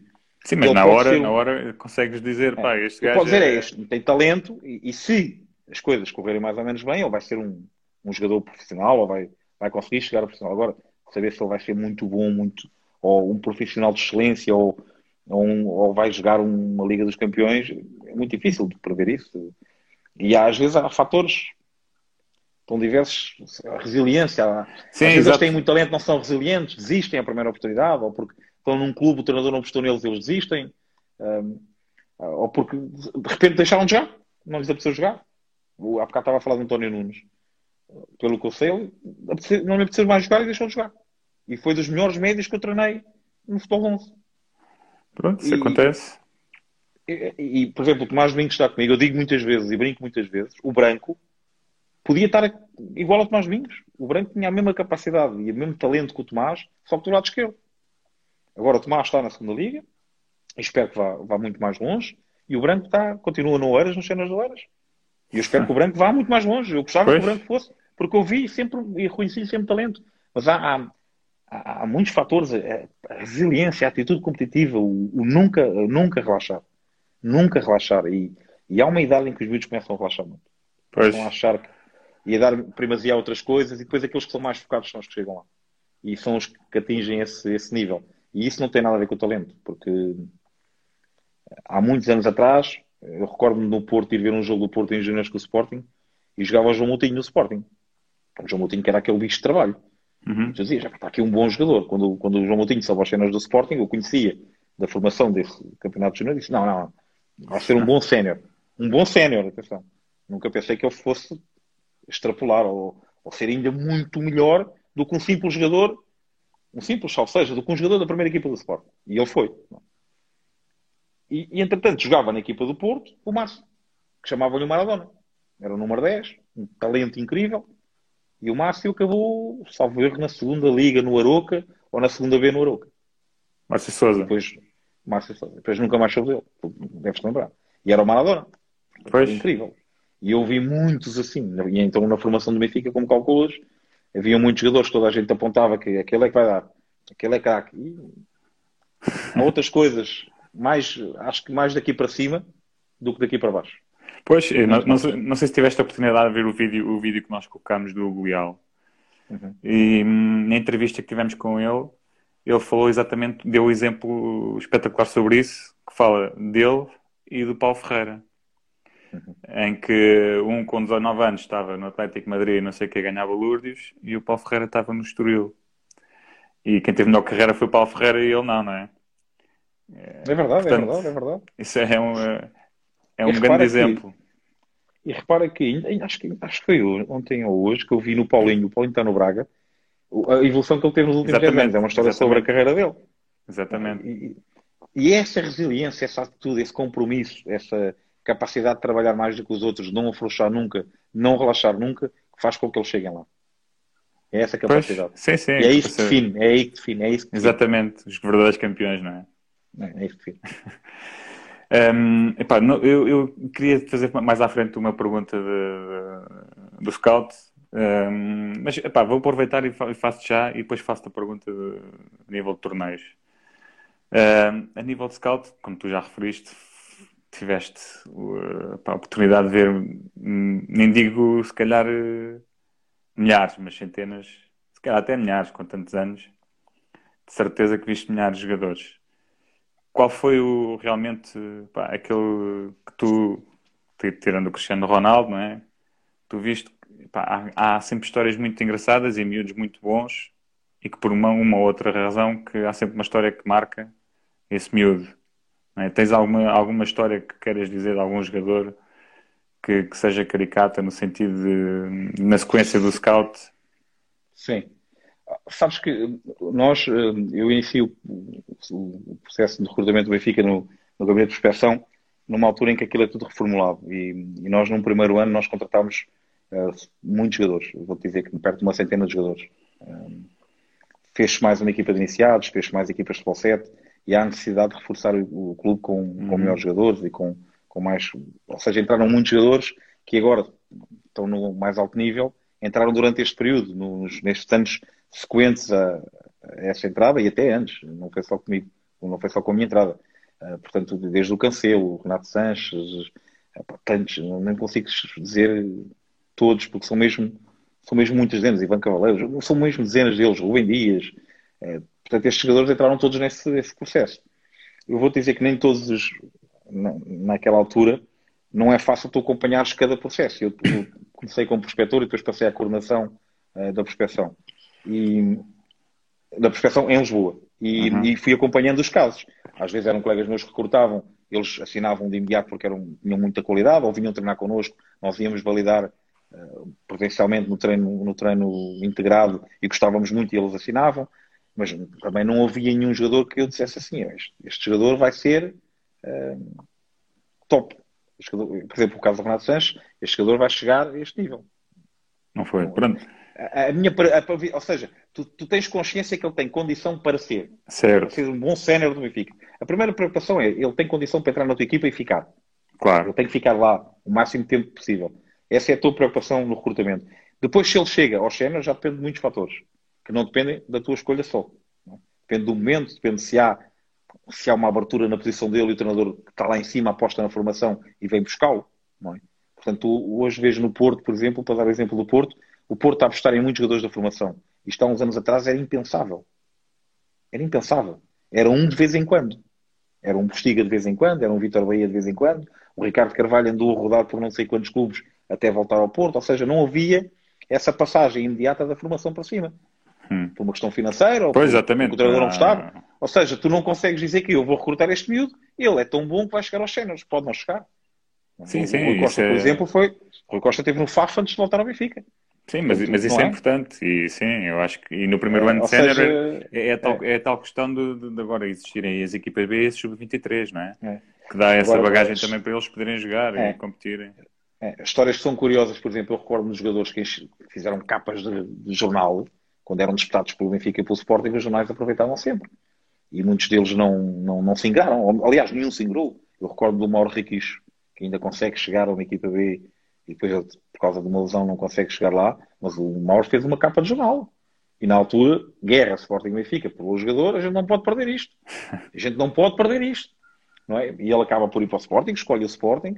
Mas houve muitos. A, a disputa entre o Sporting e o Benfica pelos jogadores era muito grande. O caso do William, nós, nós vimos primeiro o Sporting joga muito bem no contacto com o jogador e recruta o jogador primeiro que nós. Eh, outras que nós vimos, o caso do Renato, do Renato Sanches, no mesmo local, a pessoa que o estava a ver recrutou primeiro, porque chegou primeiro ao presidente.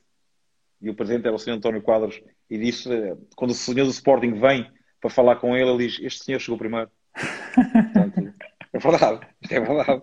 Então estamos a falar de, de, de, havia ali um despique, haviam sempre histórias, haviam sempre erros, haviam sempre coisas acertadas, mas, mas foi durante quatro anos, é muito exigente. É, é muito exigente. E é de muita responsabilidade. E muita responsabilidade. Pois, isso é, isso é, isso é claro. Isso é claro. E, e é uma curiosidade agora, eh, eu sempre ouvi dizer isto, mas nunca, nunca, nunca, nunca usufruí, digamos assim. Que é trocar um jogador por 50 eh, bolas e mais. Ah, eu ainda apanhei esse tempo, eu apanhei. Uh, isso, isso, isso, isso, aconteceu, não aconteceu? Aconteceu, aconteceu. No início era assim, no início era assim. Portanto, eu, quando, eu, eu, eu, eu, tenho, tenho essa, essa experiência, porque disseram-me isso, pá, ele vai para o Sporting e depois o Sporting dá-te não sei quantas bolas. As bolas até hoje não apareceram. Não, é, não, houve uma altura que até era, era um dinheiro que era depositado para, para as transferências, para, desculpa, para as inscrições na, na associação. Portanto, pois, era seja, a carta, imagina, depois davam a carta e não davam era a carta. carta. Exatamente. Por exemplo, o caso do Kiko. O Kiko vai do Vialonga o que começa a jogar nos infantis de 11 com a idade de escola, num campo de futebol 11, com a idade de escola, repara. Não equipamento grande à brava. Com equipamento enorme. o nosso, o nosso direito era o Gil, Luís Gil. E o Gil era muito pequenino, uma raça tremenda, mas era muito pequenino. O calção dele era uma saia autêntica, era incrível. E o Kiko, o Kiko, agora imagina um miúdo que é escola, faz o primeiro ano de escolas ali comigo a jogar nos infantis, fazia golos, faz o segundo a fazer muitos golos, é, é recrutado pelo Benfica. Na altura foi recrutado pelo... Ele foi ao Sporting também e foi recrutado pelo Benfica. E a transferência dele foi assim. Foi um valor em equipamento esportivo que às vezes até acontecia que era... Eles depositavam essa verba, entre aspas, ou davam-te esse crédito na Casa Veloso. Essa que vem. Ah, e uma casa, casa, casa Veloso, Casa Veloso. Casa Veloso. E então tinhas ali, pá, 20 bolas ou uns coletes e tal, e aquilo era feito assim. Esse caso aqui, que é curioso, porque ele vai para o Benfica, eu perco um dos melhores jogadores que tenho ali, naquela equipa, entretanto, dá-se aquele caso de Vale Azevedo dispensar todos os vídeos da equipa B, Sim, e, o Kiko volta para... e o Kiko volta e o Kiko volta para o pé de mim. Pronto, volta para o pé de mim. Não sei se recebemos esse dinheiro, não sei se recebemos esse dinheiro, não, recebemos, não faço ideia. Mas ainda sou desse tempo, ainda sou desse tempo de, de haver essa transferência monetária pois, em material sou. desportivo. Só que, só que não é. tive foi benefício de nada, foi só promessa. Não, é que eu estou a perguntar se nessa, pois, nessa questão de, de scouting, se isso acontecia, se tu, se tu jogavas com não, isso ou não também. Não, no scouting não. No scouting nós, o Benfica não pagava, entre aspas, não pagava aos clubes pelos jogadores que recrutava, mas houve clubes, por exemplo, o caso da Renata aconteceu isso, em que os presidentes só libertavam mediante algumas cláusulas. Se ele fizesse X jogos nos cenas do Benfica, não sei okay. se, se, eles ganharam muito dinheiro, se não, acredito que sim, que se isso foi feito e foi de certeza cumprido pela parte do Benfica, que, que o Mosgueira acabou por, por ser ressarcido, mas já haviam presidentes que faziam isso, faziam essas cláusulas. Depois havia uns que pediam dinheiro, depois consoante a qualidade do jogador o clube podia pagar ou não pagar, depois havia, eu recordo na altura fomos buscar um jogador Vitória de Guimarães por transferência direta, ou seja, que é pagar o valor da, da rescisão dele e depositar na federação e o jogador passa a ser nosso, uh, portanto, ponto final. Pois, portanto, isso já, já havia, mas investimento. Um, é, mas, mas, já estamos a falar de uma altura em que o Benfica estava a investir pois. e que queria passar o suporte, que era muito difícil. Estamos a falar de, de, um, de, um, de um clube que dominava claramente a prospecção em Portugal e o recrutamento. Dominava completamente. E nós, eh, para podermos ter bons resultados no recrutamento, foi um trabalho de muitos anos pessoas muito competentes também, com quem eu tive o prazer de aprender muito. E aprendi muito. E que fui, mais uma vez, um privilegiado para trabalhar com eles e que fizeram com que o Benfica pudesse ter, neste momento, tantos jogadores por esse, por esse mundo fora e em tão bons campeonatos e em, posições de tão destaque que quando eu entrei era impossível. Nós, eu, cheguei-me a sentar à mesa com pais e os pais fazerem uma pergunta: mas qual é o jogador que o Benfica mete nos sénios? Pois. E nós dizíamos: é, pá, o Moreira, o guarda-redes, eu. Nós não tínhamos, o Benfica não tinha, não tinha, não tinha. Depois começa a ir o Miguel Vitor, começa com o Miguel Vitor, depois começa a ir mais um, começa a ir mais outro, e felizmente depois começou a haver muita matéria-prima para, para poderem para poder. ser chamados aos cenas, mas, mas foi, foi muito difícil ao princípio, era muito pois. difícil. Não? Era Pá, muito inglório. Tu, tu, falaste, tu falaste em oposição e eu lembrei-me de uma coisa. É que é curioso que, por acaso, o Benfica tem muitos jogadores em muitos sítios, uh, muitos campeonatos a competir em muitos sítios, uh, mas há, curiosamente há uma, há uma posição que não tem, não tem, por norma, assim, grande tradição. Não, não só o Benfica, como também uh, o campeonato português ou o futebol português, que é o ponta de lança, não é? Portanto, se nós olharmos e virmos quem é que talvez tenha sido a formação do, do Benfica a aparecer no ultimamente, Pá, eu, eu exatamente, eu, eu, era isso que eu ia dizer assim, de repente, era isso que eu ia e dizer. Não é, e não é um novo, novo. Exatamente, e mesmo assim não teve nada. Portanto, não é um novo da área, não é aquele novo da área. Claro, o que é que tu achas que pode levar a que isso aconteça? Não, não existe propriamente ninguém da formação, ou não, não existe. Sabes, o Benfica não faz, ou não produz, ou não existe, ou não, como nós, é que é? Nós tínhamos, nós tínhamos esse cuidado, nós tínhamos muito esse cuidado também de Houve ali, nós também entramos no Benfica nessa fase todos juntos e também começámos a aprender com, e a crescer todos juntos e a aprender. Foi na, naquela fase em que começámos a questionar as datas de nascimento, porque é que, porque é que estamos a recrutar mais atletas do primeiro, dos primeiros quatro meses do ano em relação aos outros? Estamos a agir bem. Portanto, um atleta, por exemplo, o, Dantas faz anos a 24 de dezembro. Não é? Comparativamente a um atleta da idade dele que faça anos em janeiro, em janeiro, exatamente. exatamente. Ele, já, ele já é aquele matacão que tu conheces, não é? Agora imagina no escalão dele mas devido ao talento dele, ele jogava um escalão acima, ou seja, jogava contra dois anos mais velhos. Porque ele, ele nunca jogava nos 2000, ele jogava no ano de 99. Agora repara, ele estava a jogar quase com dois anos de diferença de alguns atletas. E nós também nos questionávamos. Questionávamos se estávamos a fazer bem ou mal. Depois há reflexões que nós também temos que fazer enquanto treinadores. O facto das equipas todas do Benfica jogarem 4-3-3. Portanto, só jogam um ponto de lança da área. Certo? Certo. E quando é substituído, é substituído por outro. Uhum. Portanto, tu se calhar tens ali por equipa dois, três pontas de lança. E se calhar em extremos tens 5, 6. Nós também, se calhar, tens ali menos pontas de lança, entendes? Do que nas outras posições. Um, depois eu também acho que acontece uma coisa que agora está a ser muito bem feita pelo Benfica, que é, geralmente o ponta lança é ponta lança ponto. Não é? é ponta lança é ponta lança. Mas o Gonçalo Ramos não era ponta lança. O Gonçalo Ramos era médio centro. E o Henrique Araújo também. E agora estão a jogar a pontas de lança. Porque eles são muito altos. Morfologicamente têm um perfil uh, adequado para a posição. Se são bons tecnicamente para jogar a médio centro, imagina o estrago que ele vai fazer a avançado. Hum. Gonçalo Ramos era 8, jogava a 8. Entendes?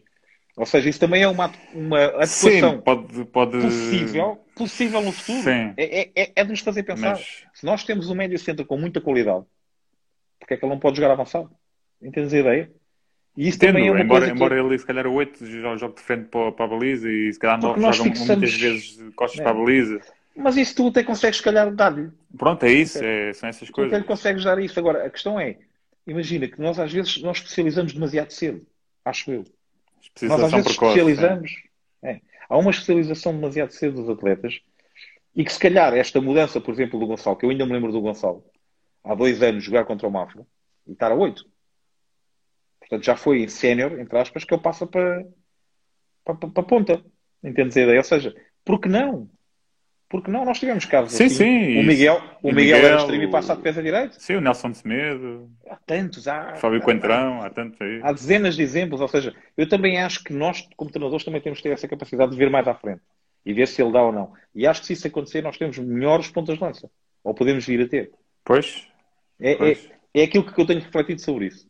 Referiste aí a questão do 4-3-3. É, normalmente é, é, é, o sistema que a malta mais utiliza. Realmente é verdade provavelmente tem a ver com a questão da largura, da largura do campo grande e o campo pequeno. É o mais equilibrado. Exatamente, é mais equilibrado. acaba por ser mais e provavelmente se calhar é por causa disso que prejudica depois. Uh, mas isso era é um, era um sistema que era, digamos assim, utilizado de, de cima a baixo uh, no Benfica, por exemplo, que estamos a falar agora. Sim. Okay. Sim, eu recordo que as equipas jogavam quase todas assim, depois há ali uma altura que começa-se a mudar. Começa-se a ter o 4-4-2 como um sistema alternativo, também se começa a trabalhar ali de forma diferente, os jogadores também começam a, a ter essa, essa valência de saber trabalhar. Eu lembro-me que o Bruno Lage trabalhava muito bem o 4-4-2 dele, muito bem. Aprendi muito, muito, muito a vê-lo treinar e a falar com ele. Ele, o Renato Paiva, que trabalhava na mesma equipa técnica, e aprendi muito com eles. Um, e, e, e, começa também a haver aí também uma mudança de não pode ser só o 4-3-3 ou o 4-4-2, ou tem que haver uma polivalência de sistemas. Mas agora a minha pergunta também é ao contrário, que é, os jogadores mais famosos do Sporting surgem nas posições de extremos. Certo. As primeiras grandes vendas. Se o Sporting jogasse em 4-4-2, cada esses jogadores não tinham aparecido. Pois não, porque não tinham tanta liberdade. Não tinham tantos extremos. O 4-4-3 não jogas com extremos da mesma forma. Exatamente. 4-3-3. Não tinha tanta liberdade Portanto, para poder atacar e isto, desequilibrar. Isto é, aqui um, isto é aqui um binómio da qualidade que tu tens ou que procuras para aquilo que tu queres. É, é aquilo que eu acho. Portanto, se tu vais à procura, eh, de, se tens um 4-4-2, não podes ir à procura de extremos que joguem abertos, não é? Sim, à procura sim, de extremos, calhar, que joguem por dentro, que joguem de forma diferente, entendes? Uh, e isto tem muito a ver também com aquilo que tu tens e com aquilo que tu procuras. Não, não, eu recordo que no segundo ano do Benfica nós já tínhamos um perfil identificado por posição. Nós tínhamos que seguir, entre aspas, aquelas indicações do clube, que eram feitas por nós, obviamente pela estrutura da coordenação da prospeção, no que diz respeito tanto à morfologia como às características individuais do atleta, e nós procurávamos um pouco isso. Por exemplo, o caso do guarda-redes, não era muito importante se ele tinha talento. Não era, uhum. muito, não era nada importante. Era importante se ele tinha indicadores de morfológicos. Isso sim era importante.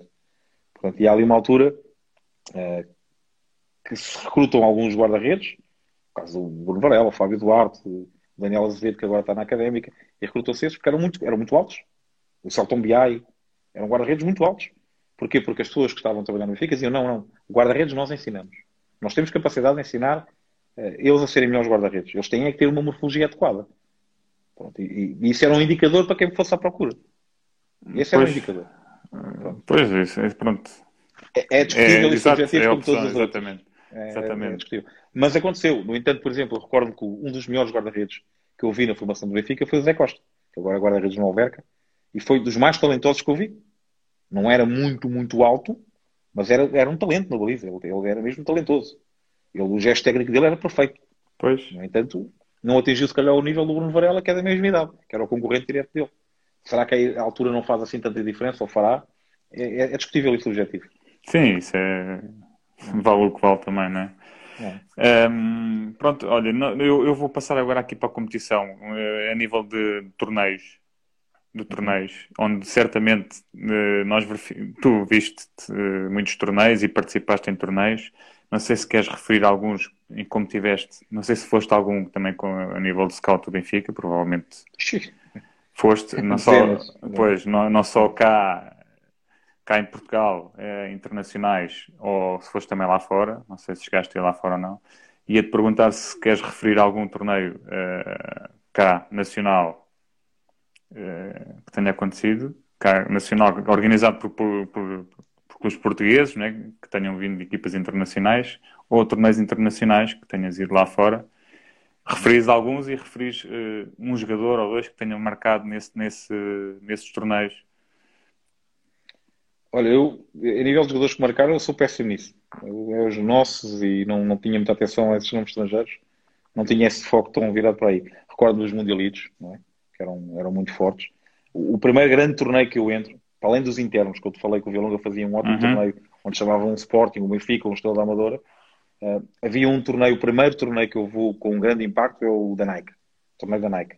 Em que o, isto é a primeira edição a segunda edição é a primeira ou a segunda, que é no estádio do António Coimbra da Mota, no Estoril. Ah.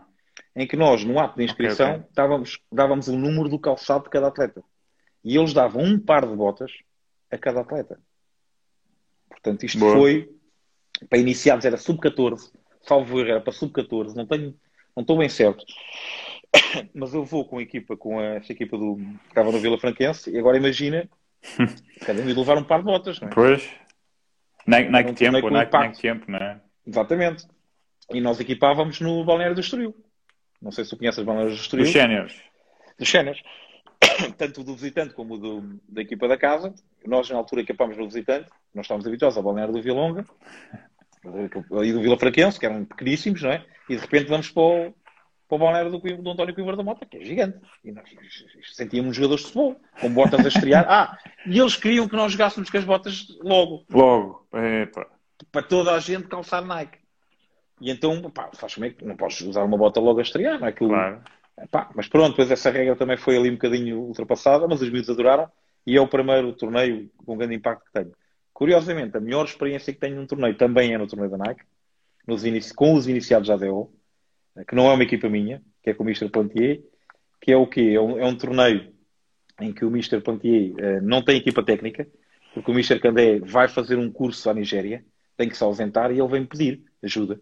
Pá, estou sozinho, tu não tens nada para fazer, não te importas de comigo, não tem nada para fazer. Eu disse, pá, vou. Pronto, os juvenis não tínhamos torneio, para os juvenis geralmente não há assim muitos torneios. Está bem, eu vou contigo. E foi o Mr. Damas. Pá, fizemos um torneio inacreditável com um ambiente incrível com, com os atletas todos. Ele tinha uma equipa, foi quando conheci, estavas no Atlético, portanto é essa equipa dele, que é o que quer subir ao Nacional sim, sim. e que sobe. Portanto, era uma equipa muito boa, muito forte, com ótimos meninos, pá, com, com um ambiente muito bom e divertimos imenso nesse torneio. Chegámos à, à meia-final, fomos eliminados pelo Porto nos penaltis, com dois penaltis para fazer um golo e falhámos os dois, é verdade. Tínhamos eliminado antes o Benfica do, do Mister, do Mister, do Mister Laje, é o Benfica com, com o Valdemir Lameira, com o Pepe Pacari, uma equipa também fortíssima do Benfica. Eliminámos o Benfica e depois perdemos com o Porto em penaltis. Portanto, para uma equipa que é distrital, que está na divisão de honra da distrital. Pronto, lá está. É tal coisa que eu estava a dizer há bocado, a competitividade. Muitas vezes eu acho que há equipas era, muito boas que muito no Nacional boas, conseguiam fazer... Uh... Conseguiam, conseguiam. Não tenho dúvidas disso. E é um torneio que eu tenho uma, uma experiência muito boa e que guardo uma recordação muito boa pelo ambiente que nós conseguimos criar, porque é um ambiente uh, divertido, um ambiente sério no trabalho, exigente, mas também muito de, dos irmãos mais velhos. Não, nós não éramos só os treinadores, éramos quase os irmãos mais velhos deles, com piada, com almoçarada. Pois. E depois giro, porque havia a parte da equipa técnica que nós ajudávamos muito bem. Eu, o Michel Pontinho e o Michel Damas ajudávamos muito bem. Acabava o torneio e íamos jantar fora. Jantar fora, falar de futebol, de futebol. Como se não bastasse o dia todo no futebol, não é? Também íamos jantar fora e falar de futebol. Pois. E era muito bom. No recrutamento também fiz, pá, fiz. Não só fiz em Portugal, nunca fui, nunca fui nunca foste estrangeiro, ok. Não, não. Mas desde o Mundialito, desde os torneios da Nike, um torneio em Torres Vedras que é Conselho, onde eles juntavam no campo de Torriense dois campos e faziam da parte da manhã tudo escolas, da parte da tarde tudo infantis, e eram todas as equipas do Conselho de Torres Vedras. E acredita que são muitas. Isto eram lá, 60 jogos por dia. Então era eu de um lado e outro prospector no outro, no outro meio campo e a, a tirarmos os nossos apontamentos e depois a cruzarmos informação para ver se conseguíamos retirar dali alguma coisa que pudesse servir o clube. Uh, mas fiz muitos torneios, muitas recordações, muitos bons jogadores. Uh, Recordo-me do, do, torneio de Lourel, também com muita qualidade. hum. em que nós conseguimos recrutar alguns jogadores importantes. O torneio da TAP que havia também para pré-escolas eh, foi o torneio que, por exemplo, recrutámos o Celton Biaio, o Daniel Azevedo, recrutámos muito bons jogadores eh, que serviram o Benfica, que, que ajudaram o Benfica. Havia um, havia um torneios que eram, que eram de facto o, muito o interessantes. Torneio, o torneio da TAP era naquele campinho ao pé do, ao pé do cruzamento? Não. Não, é, é, nos, campo. nos cortes, é nos campos ténis. É isso, é nos é campos ténis. É, coisa aí, nesse campinho. Que aí... É nos campos ténis, eles dividiam aquilo e faziam ali torneio. E geralmente ia eu e um prospector que tivesse mais conhecimento daquela área. Geralmente, quando era ali, eu levava sempre um, prospector que era, tinha um grande conhecimento daqueles escalões para me ajudar também. E, e recrutávamos muito ali, recrutávamos muitos jogadores. Estamos a falar de muitos jogadores mesmo que foram recrutados. O Tomás Ramão foi identificado aí, nunca fez uma carreira no Benfica, ou Sporting, mas no Benfica, mas depois acabam de fazer uma carreira, chegar à Primeira Liga. Há muitos jogadores que depois tu vês e te lembras, outros perdes o rastro, tu também erraste, se não recrutaste para ti. Pois. Podes não ter recrutado para ti e eles chegaram de outra forma lá e tu não te lembras deles. O que acontece? Nós erramos muito, muito. Nós não, não, não acertamos, é. não acertamos ah, a todos claro, os jogadores, claro, como é claro, é evidente. É lógico. E, e, não tenho assim noção de um que tenha lá chegado, tenho noção de alguns, mas, mas recrutámos muitos jogadores aí com. E foi. Acaba por ser momentos. Sabes que os torneios, mesmo o torneio da Nike, eu recordo-me de fazer o torneio da Nike, já no Benfica também, eh, no recrutamento, e os torneios são ótimos para tu veres a comparação entre atletas. Primeiro porque eles defrontam, ou então porque eles estão no mesmo dia, no mesmo local. Outro torneio que era muito bom, que era o Estoril Foot, quando era realizado no Estoril. Sim. Não sei se tu te lembras dessa edição, sim. ou dessas edições, que era no campo do sintético, os dois sintéticos, sim, ao mesmo tempo, os jogos todos. Agora repara, nós Benfica colocávamos lá 4, 5 prospectores, um em cada campo, e depois a trocar ideias, Portanto, e estavam ali as melhores equipas do país até, e vinha Boa Vista, vinha Vitória, vinha o Nacional da Madeira, vinha, uh, vinham muito boas equipas, Setúbal, Sporting, Benfica, vinham equipas fantásticas. É? A ADO ganha um ano, eu vou, a ADO, que era treinada pelo Michel Bruno Freitas, ganha um ano esse torneio do Estrela. Um, e era, era um momento ótimo de comparação de atletas, ou seja, tu ali eh, conseguias ver os melhores das outras equipas com os que estavas a observar e com os teus. Tinhas ali um grau de comparação imediato. E era um pois. ótimo momento de formação para nós. Até de nossa formação. Porque tu, ao as outras equipas, nós, como prospectores, não tínhamos às vezes muito conhecimento dos nossos atletas. Não tínhamos um conhecimento tão ao fundo. Nós, como é que tu podes ir ver a tua equipa se tu estás a ver as outras, não é? Sim. Portanto, nós nunca íamos, raramente, nós tínhamos essa possibilidade de estar a ver um jogo da equipa do Benfica. E não havia Benfica TV, não vias na televisão. Portanto, o que nós fazíamos é passávamos um, uma cassete de vídeo uh, para, para, conhecermos, ou então era nos torneios em que nos cruzávamos e aí tínhamos que ter uma máxima atenção à nossa equipa porque era um momento formativo. Era um momento de aquisição de conhecimento sobre a nossa equipa. Pois. Quem é aquele, como é que ele joga, como é que ele faz, aquilo que eu vi é melhor, pode entrar, pode ajudar, não pode. Ou seja, era um, eram, eram, muito, eram momentos muito enriquecedores. Era... e, eu, e, pois, eu, eu agora eh, lembrei-me de uma pergunta para te colocar isto, é, isto vai sendo às vezes sempre assim. E, um, que tem a ver com os escalões mais baixos. Ehm, nunca uh, se lembraram de fazer prospeção a nível de futebol 5? Achas que isso seria importante ou não seria fazíamos, importante? Fazíamos, fazíamos. Nós fazíamos. fazíamos. O torneio de Lourel era 5, era, cinco, era futebol 5. Ah, ok. Por exemplo, eu recordo-me de ir com a escola do Simão Sabrosa, um, fazíamos uh, esse torneio que era na parte de trás do, do campo. Tem aquele campinho pequenino Estás a ver o campo do Lourel? Sim, sim, sim, sim, sim, sim. E na parte tem, de trás sim. da bancada tem um pequenino. Tem, Portanto, não, diziam... as carrinhas. Exatamente. E então faziam aí, havia aí dois campos, ao ver, e nós fazíamos aí esse meio. E era para miúdos com 6 anos, 5, 6 anos. E era futebol de 5. Pronto. Portanto, eu... eu... cheguei a ir até futebol 3. Eu fui a um torneio no Povoense, já com a Escola de Simão Sabrosa, que era futebol 3. E esses não, miúdos dessa idade jogavam futebol 3, ou seja, porque eram muito pequeninos, não é? Pois, falar de 6 anos. O Tiago Dantas tinha 6 anos, acabaste de fazer.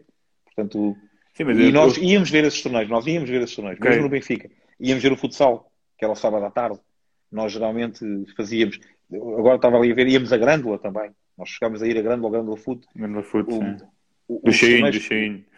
Um abraço para o Luís. Que também está aí a ver, Luís. E para o Bruno. Por exemplo, os, os, eh, os, os, jogos de futsal, que eram muitas vezes ao sábado à tarde, eh, em que eu convencia, entre aspas, a malta que trabalhava connosco, os professores que trabalhavam comigo, que eram mais, melhor remunerados, que diziam eles, é para tu moras ali perto do pavilhão, é para dar lá um olhinho.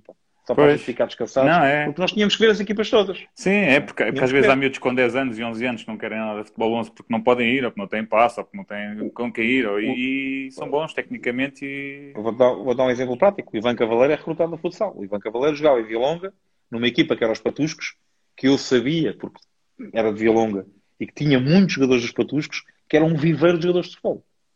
Porque o senhor que mandava aos Patuscos, para além de ter olho, aquilo a jogarem futsal, eles evoluíam nas horas. Pois claro. E o Ivan, Cavaleiro, veio, o, Ivan Cavaleiro, o Ivan Cavaleiro vem daí, do futsal.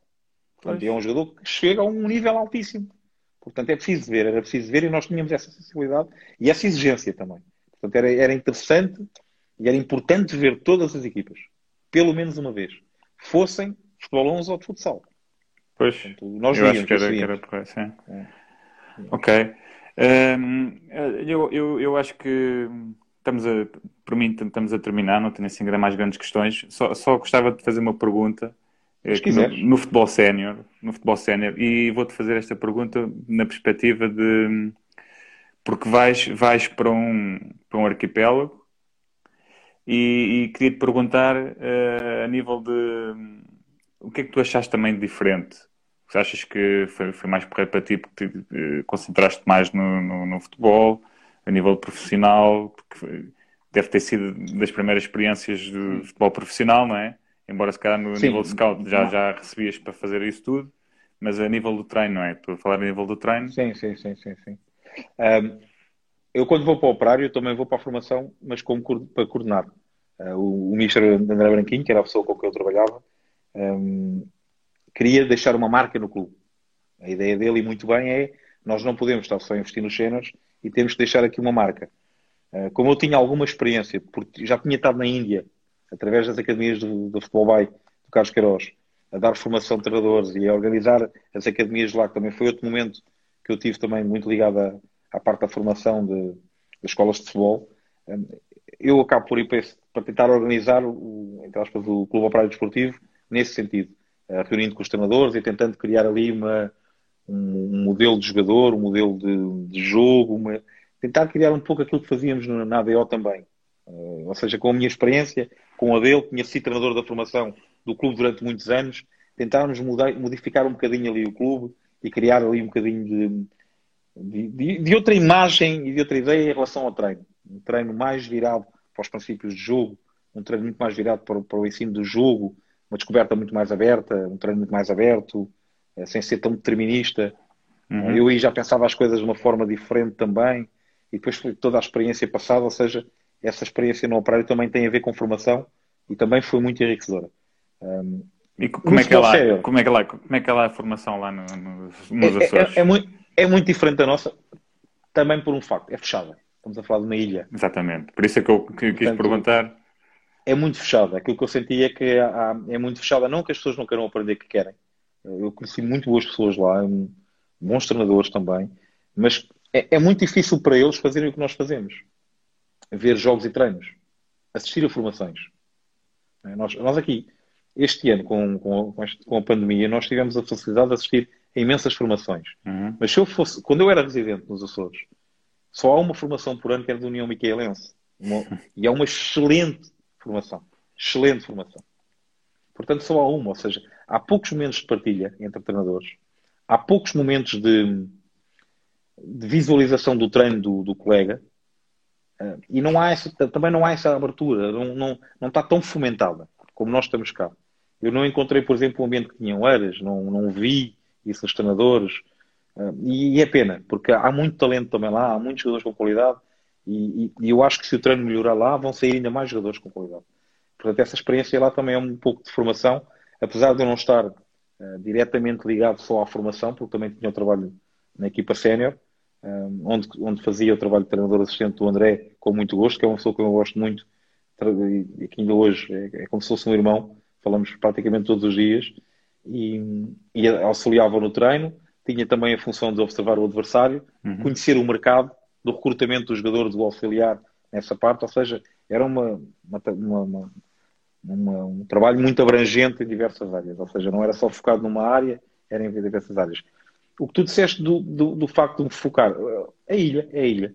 Pois, mais fechado. É, exato. Eu estou longe, estou longe do, meu, do meu meio, da minha zona de conforto, acabo por trabalhar mais, direcionar mais para o trabalho. Não existia, se calhar, também a disponibilidade das redes sociais de hoje em dia, não é? Já havia, já havia. Sim, mas, mas era mais restrito, mas não, é? não era... foi, um clube, foi um clube incrível. O Clube Operário Desportivo agora está na. Infelizmente está a atravessar um período menos positivo, está na Série Açores porque desceu, mas o Clube Operário Desportivo até há dois ou três anos atrás era das, das equipas em Portugal com mais idas às fases finais de, de, de, aos playoffs do CNS. Pois, depois passou tudo para o Praense, não é? Foi, foi quase tudo para o Praense. Portanto, os jogadores passaram para o Praense, então, não interessa, pelos motivos. Sim, sim, exato, não interessa. Estamos a falar de, de, uma hegemonia muito grande do Operário. O Operário é um clube muito grande ali na, em São Miguel. E eu, quando apanho essa parte do Operário ali, é um pelo privilégio, porque eu já estava ligado ao Operário há muitos anos atrás. Sim, sim, através sim, do, sim. do recrutamento de jogadores e da observação de adversários. Comecei com o Mister Francisco Gatão e depois eh, o Mister deixou de contar com esse trabalho e foi o Mister André Branquinho que e para tu veres, de uma forma benemérita, abdicava de uma parte do salário dele para mim. Para eu poder fazer esse trabalho que ele considerava útil. Que é, claro. é preciso ter uma pessoa no continente a ver jogos, a ver jogadores e a dizer-me, olha, este jogador é para contratar, aquele não, este é... Pronto, eu fazia esse trabalho para ele durante muitos anos, até haver a oportunidade de chegar à ilha como treinador assistente dele. E, e já haviam redes sociais, já havia muita também dispersão, mas uh, também havia muito trabalho. E, e trabalhares num clube como Operário, que era um clube profissional a treinar de manhã com muita coisa para fazer porque havia trabalho e ainda por cima tinha tantas funções, tu focavas no teu trabalho. Claro. O claro. trabalho era importante, era, era um trabalho profissional, era uma equipa profissional com hábitos profissionais, com, com uma exigência muito grande, com, com adeptos exigentes que estavam habituados a ganhar, estavam mesmo habituados a ganhar. O ano antes de eu chegar, é um ano em que o Operário não, curiosamente, sobe o Mafra à segunda Liga. O Operário não sobe, mas até três jornadas do fim está em primeiro. Portanto, estamos a falar de. Tivemos muito perto. Eu, nessa altura, nessa fase final, estava a fazer os relatórios para o, para o Operário, porque estava a treinar os juvenis do Oeiras, e em simultâneo fazia esse trabalho para o Operário. Portanto, estamos a falar, nós estivemos muito perto de subir à segunda liga. Portanto, os adeptos estavam habituados a ganhar. A fase final, essa fase final, a Câmara da Lagoa, na altura, pagou a bilheteira e as portas abriram. Então, toda a gente podia ver o jogo. Estamos a falar de grandes enchentes. Jogos a serem transmitidos no YouTube, porque há uma comunidade imigrante muito grande nos Estados Unidos e no Canadá, Portanto, isto foi uma iniciativa incrível do clube. É dos Sim, primeiros cheguei, clubes eu que eu me recordo. Eu cheguei a ver. Eu recordo que era dos primeiros clubes a fazer, não sei se foi o primeiro, não posso dizer, mas era dos primeiros clubes a fazer transmissão de jogos via YouTube. O campo, o campo não falar... tinha muito vento, não é? Não era o campo tinha muito vento. É um campo ventoso, é encostado ao mar. Exatamente. com uma baliza que é uma vista incrível. Eu, eu, às vezes brincava e dizia que se eu fosse avançado para aquela baliza, fazia os gols todos para ali, não queria fazer para o outro. Mas, mas foi um, uma experiência incrível, com uma equipa técnica fantástica. Mais uma vez, fui um felizardo, porque trabalhei com treinadores incríveis que me ensinaram muito, desde o André Branquinho, que é o treinador principal, ao grande Tom Miguel, que é o nosso preparador físico, tinha sido atleta do clube, que tem, um, tem o perfil certo para o futebol. Para além da boa pessoa que é, a boa disposição, também a seriedade no trabalho, a, a perspicácia do jogo, do treino. O Mister Teixeira, o Mister Pedro Teixeira, que era o treinador de guarda-redes, estamos a falar de uma equipa técnica também muito boa, com a qual eu cresci muito e aprendi muito. Uhum. E, e, grandes treinadores e grandes pessoas. Portanto, foi um ano que eu gostei muito de trabalhar com eles e, e foi um ano que me fez ter a certeza que era o que eu queria. Era aquilo que eu queria.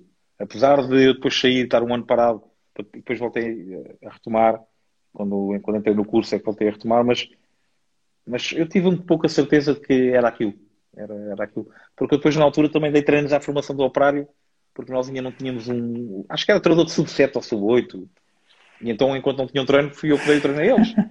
Claro. Óbvio que tu já és muito mais conhecedor, controlas muito melhor um 10 miúdos de 7 anos, apesar de eles estarem a fazer barulho ou fazerem. Mas tu já tens a calma suficiente para não ser determinista e ensinares o jogo, ensinares as coisas de outra forma. Mas eu sabia que já não era aquilo. Já não era aquilo que eu queria pois. continuar. Portanto, eu já queria o futebol sénior, era o futebol sénior que me fascinava e que, e que era, era ali que eu queria estar. E isso também serviu para, para, para perceber isso. Também foi, foi muito importante também. E ainda bem, ainda bem que conseguiste pelo menos eh, chegar onde estás agora mais rapidamente. Não é? Daí para cá foi, foi um tiro, não é? Foi uma coisa rápida. Foi. E ainda bem é. que assim conseguiste, ainda para, ainda para, mais quando não, não estavas a contar desde o início, como, como, como é, começamos não, a conversa, não é? Sim, Isso não. é espetacular é. e as coisas vão acontecendo e assim às vezes até é melhor. É, é, é, eu, eu digo sempre que sou sou muito grato por aquilo que tenho e não, não gosto de me queixar. E eu já falei aqui em tantos treinadores que são tão muito melhores que eu e que nunca tiveram uma oportunidade de estar numa, por exemplo, como eu tive na Primeira Liga ou na Segunda Liga. E estamos a falar de treinadores que eu considero que têm muito mais qualidade do que eu e nunca tiveram essa oportunidade. E, e eu tenho que ser grato por aquilo que tenho e consegui. E não há nenhum dia que eu não esteja dentro do campo. Eh, e eu sou, continuo a ser muito exigente com quem trabalha também diretamente comigo e que sou exigente comigo, porque não há nenhum dia que eu não pense nessas pessoas que podiam estar ali. E, e se eu estou ali, eu tenho mesmo que justificar. E, e eu sou eu, eu, não consigo estar sem fazer nada. Eu posso, podia estar ali de braços cruzados a ver o treino, senador adjunto e tal. Epá, eu, eu vou apanhar bolas se for preciso, é cones, é coletes. Eu, eu, se vir que há alguma coisa para fazer, eu tenho que fazer. Então, claro. Eu não, eu não posso estar ali para. Eu tenho que, de alguma forma, eu tenho que. Tantas pessoas podiam estar ali e não estão. Tantas pessoas que eu vi com tanta qualidade que me acompanharam neste processo ao longo dos anos e não estão. E não estão ali. E eu, eu reconheço-lhes muito mais capacidade, se calhar, do, do, que eu para estarem ali, naquele lugar. Portanto, eu tenho que ser grato, tenho que trabalhar todos os dias muito, porque. Claro. É, isto, é isto um é lugar que é, é como, Exatamente. Isto é, também acaba por ser um bocado como, como o papel do jogador, não é? É preciso estar no momento certo, na hora certa e também, Sim. para além da competência, não é? Para além da competência, é. isso também é necessário, não é? Olha, eu, eu, eu, eu, não, eu havia muito mais para falar, nunca mais saímos daqui. Quiseres? e nunca mais saímos aqui, mas. Sabes, sabes que estamos à mesma hora com o Bruno Nogueira. Isto é, isto, isto é uma rivalidade imensa. pá, mas nós já estávamos. Aí... O Bruno Nogueira começou a fazer depois de nós. Pá. Isto é. Sabes como é que é? Exatamente. É mesmo. Ele é. viu e depois fez depois. Exatamente. Epá, estes gajos estão. É melhor fazer qualquer coisa.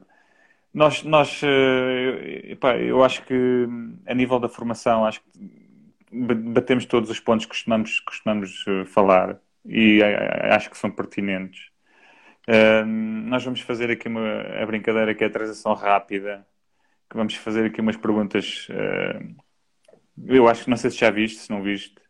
Sim, sim. sim. Já viste, pronto. É, mas é, é, as respostas que nós queremos que tu dês têm a ver com a questão da formação, direcionadas para a formação. Tá bem? Naquela, naquela situação de. Pronto. Portanto, vamos lá começar aqui umas quantas perguntas antes de fecharmos. Portanto, qual foi o teu, o teu, o teu jogo memorável enquanto treinador da formação? Ah, fácil. Futebol Benfica, uh, Vila Franquense. 5-4. Nós a jogar com 8 naquele campo, com 3 expulsões. Ganhámos no último minuto, canto direto. Ei, Não, pois, isso é, ali era fácil, ali era mais ou menos. Estás a ver aquele campo? Aquele campo, transições. Aquele, campo teve, aquele jogo teve tudo. Houve um lance de penalti. O nosso guarda-redes defende o penalti. Os nossos jogadores vão abraçar o guarda-redes. Eles marcam canto-gol. Ou seja, aquilo foi recambulesco. E nós, no último, no último segundo do jogo, uh, entra um jogador que estava com uma azia tremenda comigo, porque não estava a jogar e tinha um talento incrível, o João Pedro, e ele entra para bater o canto e nós treinávamos muito esse canto, o canto muito para a baliza, mesmo Logo, para entrar. direto e pima. E, e, nós fazíamos 5, 6 cantos diretos por, por, por, por, ano, porque tínhamos mesmo o Kiko de um lado e o João Pedro do outro, eles, eles metiam, né? eles brincavam. Um dia da semana nós pendurávamos os coletes na barra e eles tentavam acertar no colete. E ele vai acabar e ele começa, o Carlos, o Carlitos lá na frente, aos saltos verticais à frente do guarda-redes e ele pumba lá para dentro, 5-4. Foi talvez o mais memorável, esse e o do Oeiras, que nos garante a manutenção. 2-1 em Odivelas. No último, aquele do fora de jogo no último segundo. Tivemos okay. a perder 1 a 0. Pronto, o, o que é que é mais importante para ti no, no, no futebol? Uma só palavra. Sim, pau, logo assim de rajada. Companheirismo. Ok. Uh, qual é a característica dominante que um treinador de formação deve ter? Conhecimento. E característica dominante de um jogador? Resiliência. Ok. Uh, muito bem. Como é que gostas que caracterizem ou gostavas que caracterizassem a tua equipa? Uma equipa que entende o jogo e que sabe jogar. Ok. Preferes, preferias trabalhar a organização defensiva ou ofensiva? Uma sem outra não existem. Ofensiva. ofensiva. Nós trabalhamos sempre mais a ofensiva. Embora eu gostasse muito de trabalhar a defensiva, naquela questão do fora de jogo, eh, mas a ofensiva dá mais parecer. Quem é que não gosta de estar ali a ver o treino e eles a fazerem grandes gols, não é? Sim, porque destruir é sempre mais fácil que construir, não é? Se bem que a defensiva também pode ser a construir, podes preparar logo para uma transição rápida claro, para construir. Claro, exatamente. Mas sim, exatamente. mas é ofensiva, se tivesse que escolher.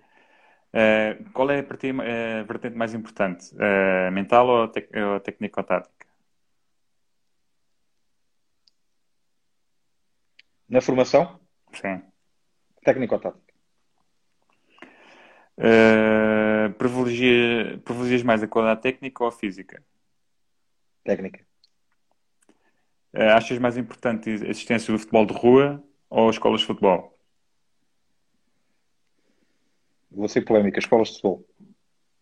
Ok. Se tiverem bons. Posso-me justificar? Claro, estás à vontade. Se as escolas de futebol tiverem bons treinadores, esse processo da rua também pode ser construído lá. Pode ser eh, replicado nas escolas de futebol. O que eu acho é que nós temos a pirâmide dos treinadores ao contrário. Completamente. Nós, nós colocamos os treinadores que estão a começar, como eu comecei, com as crianças numa idade sensível. E devia ser ao contrário. Os mais velhos é que deviam estar com as crianças, porque já passaram por tanto que naquele período antes de se reformarem deviam. eu espero fazer isso um dia. Eu acho, e acho, sim, acho, acho que, olha, fica-te bem porque acho que é, é, é, isso mesmo. A pirâmide está mesmo invertida. E, e pronto. Uh, uma palavra que, te, que te define como treinador, ou definir na formação. Já disseste que mudaste um bocadinho essa questão de ser autoritário, mas palavra que definia, ou como queres, na formação. Ah, exigente. Ok. Uh, um pontapé de canto. Defesa zona, misto ou individual? Uh, fiz todas. Na formação fiz todas. A mista. Mista. Foi aquela, foi aquela onde comecei a, aprender também com os mais velhos e que era a que eu mais gostava. Ok. Uh, como tu falaste ali de futebol 5, vou, vou, referir isto. Qual é o, que gostas mais de. Qual é o que preferes? Futebol 5, futebol 7 ou futebol 11? Qual é o que achas 11. mais? 11. 11. Eu tenho pouca experiência de futebol 7, foi só esses dois meses no, com o Mr. Tito, porque depois abandonei logo. Deixei o Mr. Tito e o Mr. Brusque sozinhos, ao Deus dará. Portanto, eu nunca tinha trabalhado de futebol 7, foi um giro, eu gostei muito, mas não tenho essa experiência de, de dizer. Depois, mais tarde, na, na, na Manchester United Soccer Schools, voltei a ter essa experiência, mas não, não posso dizer que gosto. Futebol 5 também foi só escola de futebol, futebol 11 claramente. Ok. Uh, eu estou aqui a olhar para o caderno porque, para não me esquecer mais nenhuma. Deixa-me lá ver aqui. Não, acho que pronto, para terminar, duas, duas questões para terminar. Esta como futebol, esta já no futebol sénior e uma que resume tudo. Um, vencedor da Champions ou campeão do mundo? Se fosse com a Roma, vencedor da Champions. Porque tem a ver com o Totti de Vila Franca? Também tem. Tem história, eu, tem gosto história. Muito, tem, eu gosto muito da Roma, é o clube que eu, que eu simpatizo. O facto de terem perdido uma final em casa, no Olímpico, a penaltis contra o Liverpool e eu, na altura, o maior símbolo da Roma, ter falhado o penalti decisivo, marcou um bocadinho aquilo que é quando tu vais aprender sobre futebol. E eu acho sempre que isso está a propagar. Então, gostava que isso se verificasse. Gostava okay. que isso acontecesse. Ou seja, okay. é uma página na história que foi mal escrita e devia ser corrigida. Ok. Eu vou, eu vou, vou, vou, normalmente não faço isto, mas vou pegar aqui porque têm sido muito interventivos e têm-se mantido aqui mais ou menos o número. Duas questões que colocaram aqui, que têm a ver com como foi o João Plantia por causa da questão de, uh, da, do mouse counting, do, como é que ele diz aqui, ele refere aqui uma coisa qualquer, deixa-me lá ver. Michel Plantier. No... É, o que é que ele diz? Podes contar essa história de recrutamento de treinador mal sucedida? De um recrutamento de um jogador que tenha sido mal sucedido? Não, uh, contar a, a, história de um recrutamento de um treinador mal sucedido. Recrutar um treinador? Ele, ele diz aqui, podes contar essa história de recrutamento, pronto. Se não, se não sabes o que é. Não, posso falar de um recrutamento, um recrutamento mal sucedido de um jogador. Posso contar. Por exemplo, um, eu, eu uh, recusei o Bruno Varela na altura. Fui eu que vi o Bruno Varela. Eu dos que acerto eu nunca conto. Como deves ter percebido, eu fugi à tua pergunta uhum. dos, que, dos que foram. Eu nunca conto. Os... É sempre o clube. Eu acho que o mérito é do clube. E dizem sempre que, que a vitória uh, tem muitos pais e que a derrota é órfã. Eu prefiro sempre assumir a, a derrota. E eu fui ver o Bruno Varela num jogo de infantis em Louros. E, e na altura ele jogava no Ponto Frielas e o resultado foi 24-0 com Louros. Portanto, ele sofreu 24 golos e eu fiz o relatório e achei que ele não tinha talento. Portanto, eu não tinha saído daquele perfil do guarda-redes morfologicamente, alto e com indicadores. E ele nem sequer tinha indicadores de grande altura. E eu, quando. Eu, foi uma guerra, porque eu tinha indicações do Bruno Maruta que o guarda-redes era muito bom. Eu vi um guarda-redes que defendia para a frente e com as mãos assim, que sofreu 24 golos, num jogo 30 para cada lado. Pá, não, não, vou, não, vou, não vou dar nota positiva. E coloquei sem interesse. Coloquei sem interesse, entretanto digo-lhe ele que não gosta do guarda-redes, isto antes do intervalo. Ao intervalo, pá, certifica-te que é o miúdo, certifica-te. Eu fui, dei a volta, estás a ver o campo de Louros, eu estava na bancada, dei a volta pelo balneário, vou falar com o treinador do Ponto Frielas, que era na altura um tipo porreiríssimo, que colaborava muito connosco, e ele diz-me que, que sim, que é aquele miúdo e que ele é muito bom. Esfreguei os olhos, esfreguei os olhos, então vamos lá para a segunda parte. A segunda parte voltou outra vez a, a acontecer o mesmo. E, e, é diferente para mim, eu vejo os comportamentos ali à minha frente, e eu digo ao Bruno que não, que não gosto. E ele diz-me, estás a cometer um erro, estás a cometer um erro, o guarda-redes é muito bom. E disse, se eu estiver a cometer um erro, olha, é, eu assumo o erro, mas não, não, não posso. E faço o meu relatório, nota 1 sem interesse. Nós tínhamos notas de 1 a 4 para dar. Sendo que o 1 era sem interesse, o 4 era, era o observar o gelo. E entretanto, ele diz-me: pronto, olha, eu, ah, eu vou ao Seixal, portanto, jogo sábado, eu segunda folga, que era dia de receber relatórios, terça vou ao Seixal. Terça vou ao Seixal, ele diz-me: olha, comigo teve cá ontem e assinou. Eu, eu, chamei o miúdo e o, os treinadores guarda-redes dizem que era muito bom. Opa! Eu disse, está bem. E ele, na altura, portanto, eu quando chego lá, começo a, a, acabar os relatórios que tinha para acabar e mando para o mail e ele recebe lá de lá. Manda imprimir, começa a ler e diz: O teu relatório do Bruno tem nota 1. Tenho. Então, mas o miúdo assinou. Sim. Tu não queres alterar isso? Não. Não era justo. Sabendo o resultado final, se eu agora alterasse, não era coerente com aquilo que eu penso. Eu não vou alterar. E ele disse-me, tal e qual, nunca mais me esqueço. Esse miúdo um dia vai chegar agora a Reis Benfica, vão vir o relatório e está lá, e está lá que tu não gostaste. E eu disse, é pá, olha, e eu espero então que estejam lá outros que eu gostei epá, e que possam valorizar. Portanto, é um exemplo que não. É um exemplo de um recrutamento que é feito por mim, que não, não teve. Foi, foi errado da minha parte. Errado da minha pois parte. está, mas acontece, é mesmo assim. É, é, é, epá, outra questão aqui tem, tem a ver com os pais. Um, Parece-me que era alguém que estava ligado ao Vila Franquense na, naquela altura que havia as tais, as tais, as tais almoçaradas.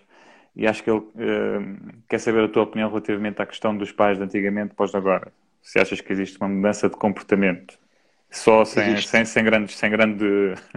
Existe, existe. Sem grande... existe um, eu acho que existe uma expectativa e um protecionismo maior. Um, eu sempre tive, sempre, todos nós acho que tivemos episódios com pais. Acho que na nossa carreira uhum. também deve ter tido, e sempre tivemos um episódio ou outro com um pai que se calhar é mais protecionista, ou que via as coisas de uma forma que só olhava para o seu filho. Ou... Eu, eu, tive a sorte de ter muitos pais, ou melhor, eu tive a sorte de ter um curso no meu, primeiro, no meu segundo ano como treinador, um curso de pais. Porquê? Porque eu tinha dois delegados no Vilonga que eram os pais dos guarda-redes. Portanto, os dois guarda-redes que eram muito bons, que eram ambos muito bons, os dois, os, os pais eram os delegados. Estás a imaginar, não é? Eu não podia pôr um na primeira parte, um na segunda, porque também não é justo. Não podes pôr um a jogar em casa ou de fora, então arranjávamos aí uma maneira de, de, de controlarmos para todos, toda a gente ter o mesmo minuto de jogo, porque tinha mesmo muita qualidade. Mas há pais muito protecionistas e têm o seu direito. Eu não, eu não vou criticar, eu não sou pai, eu não posso estar a criticar uma coisa que não sou e que não, não sei o, o que sentem, mas aquilo que eu sinto é isso. É, há, há pais que são muito protecionistas e que às vezes isso prejudica o atleta, porque o atleta está inserido num, num contexto coletivo, num contexto de grupo. E, e, nós, como equipa, e eu há bocado referi que uma das coisas mais importantes para mim no futebol é o companheirismo, e é. E por isso eu tenho tantas boas amizades no futebol, porque essa amizade eh, é forte, e com os jogadores também. E se eles eh, se sentem também demasiado protegidos pelos pais, eles nunca conseguem integrar o grupo da mesma maneira e serem um elemento do grupo tão válido. Ou seja, eu acho que acabam uhum. por ser um pouco egoístas até.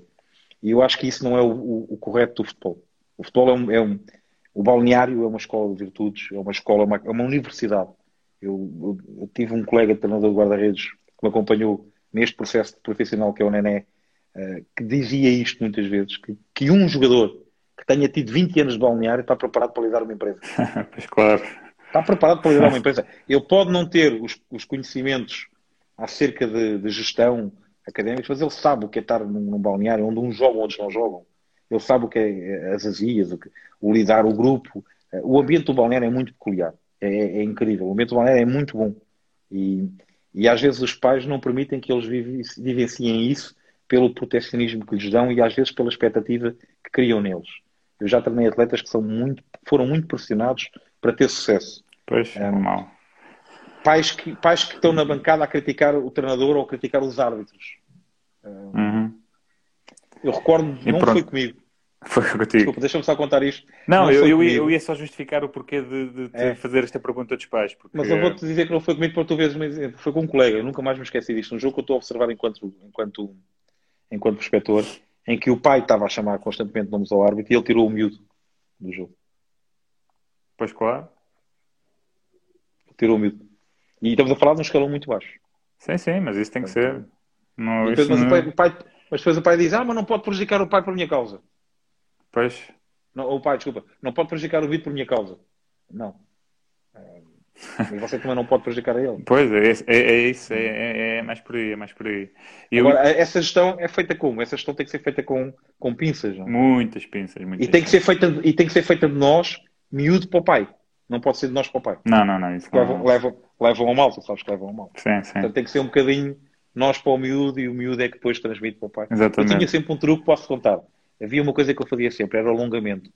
Quando eu queria transmitir recados cá para fora, eu punha-os a alongar ali perto dos pais.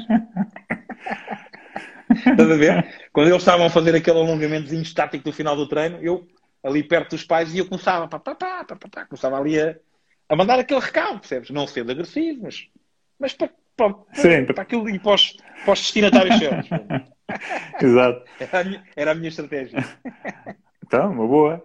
Eu às vezes também fazia isso. Eu ia dizer que só te fiz esta, esta, só te fiz esta pergunta porque já estás no futebol profissional e prova provavelmente o, já não já não terás uh, já não virás a treinar mais futebol de formação ao menos a, a, curto a curto prazo porque sei que esta pergunta é um bocado complicada no, pronto para as pessoas responder não é nem toda a gente quer responder ou, e então optamos por não colocar porque sabemos que é um, um campo mais difícil. Não problema. E... Mas não penso no futebol profissional isso não acontece, porque também acontece. Não são os pais, mas são os empresários e são as centenas de mensagens que eles recebem. Ah, pois, isso aí seja, isso, seja, é, outro, isso é outro seja, nível. Isso é outro nível. Sejam pois. os amigos ou sejam através das redes sociais, mas também é um foco de poluição mental que eles têm, uhum. porque eles são contaminados completamente através de, de coisas que lhes dizem e que os fazem acreditar e que pode não ser a verdade. Pois claro. E que lhes aumentam, e que lhes aumentam a expectativa. E aumentar a expectativa muitas vezes leva à desilusão. É, é o problema. O problema é sempre esse. A expectativa é sempre o, o que causa isso tudo. Causa isso tudo. Bem, olha, e para terminar, eh, estas perguntas não foram assim muito rápidas, mas a malta começa a falar isto é assim mesmo. Uh, para terminar, olha, uma pergunta só. O que é que é o futebol para ti?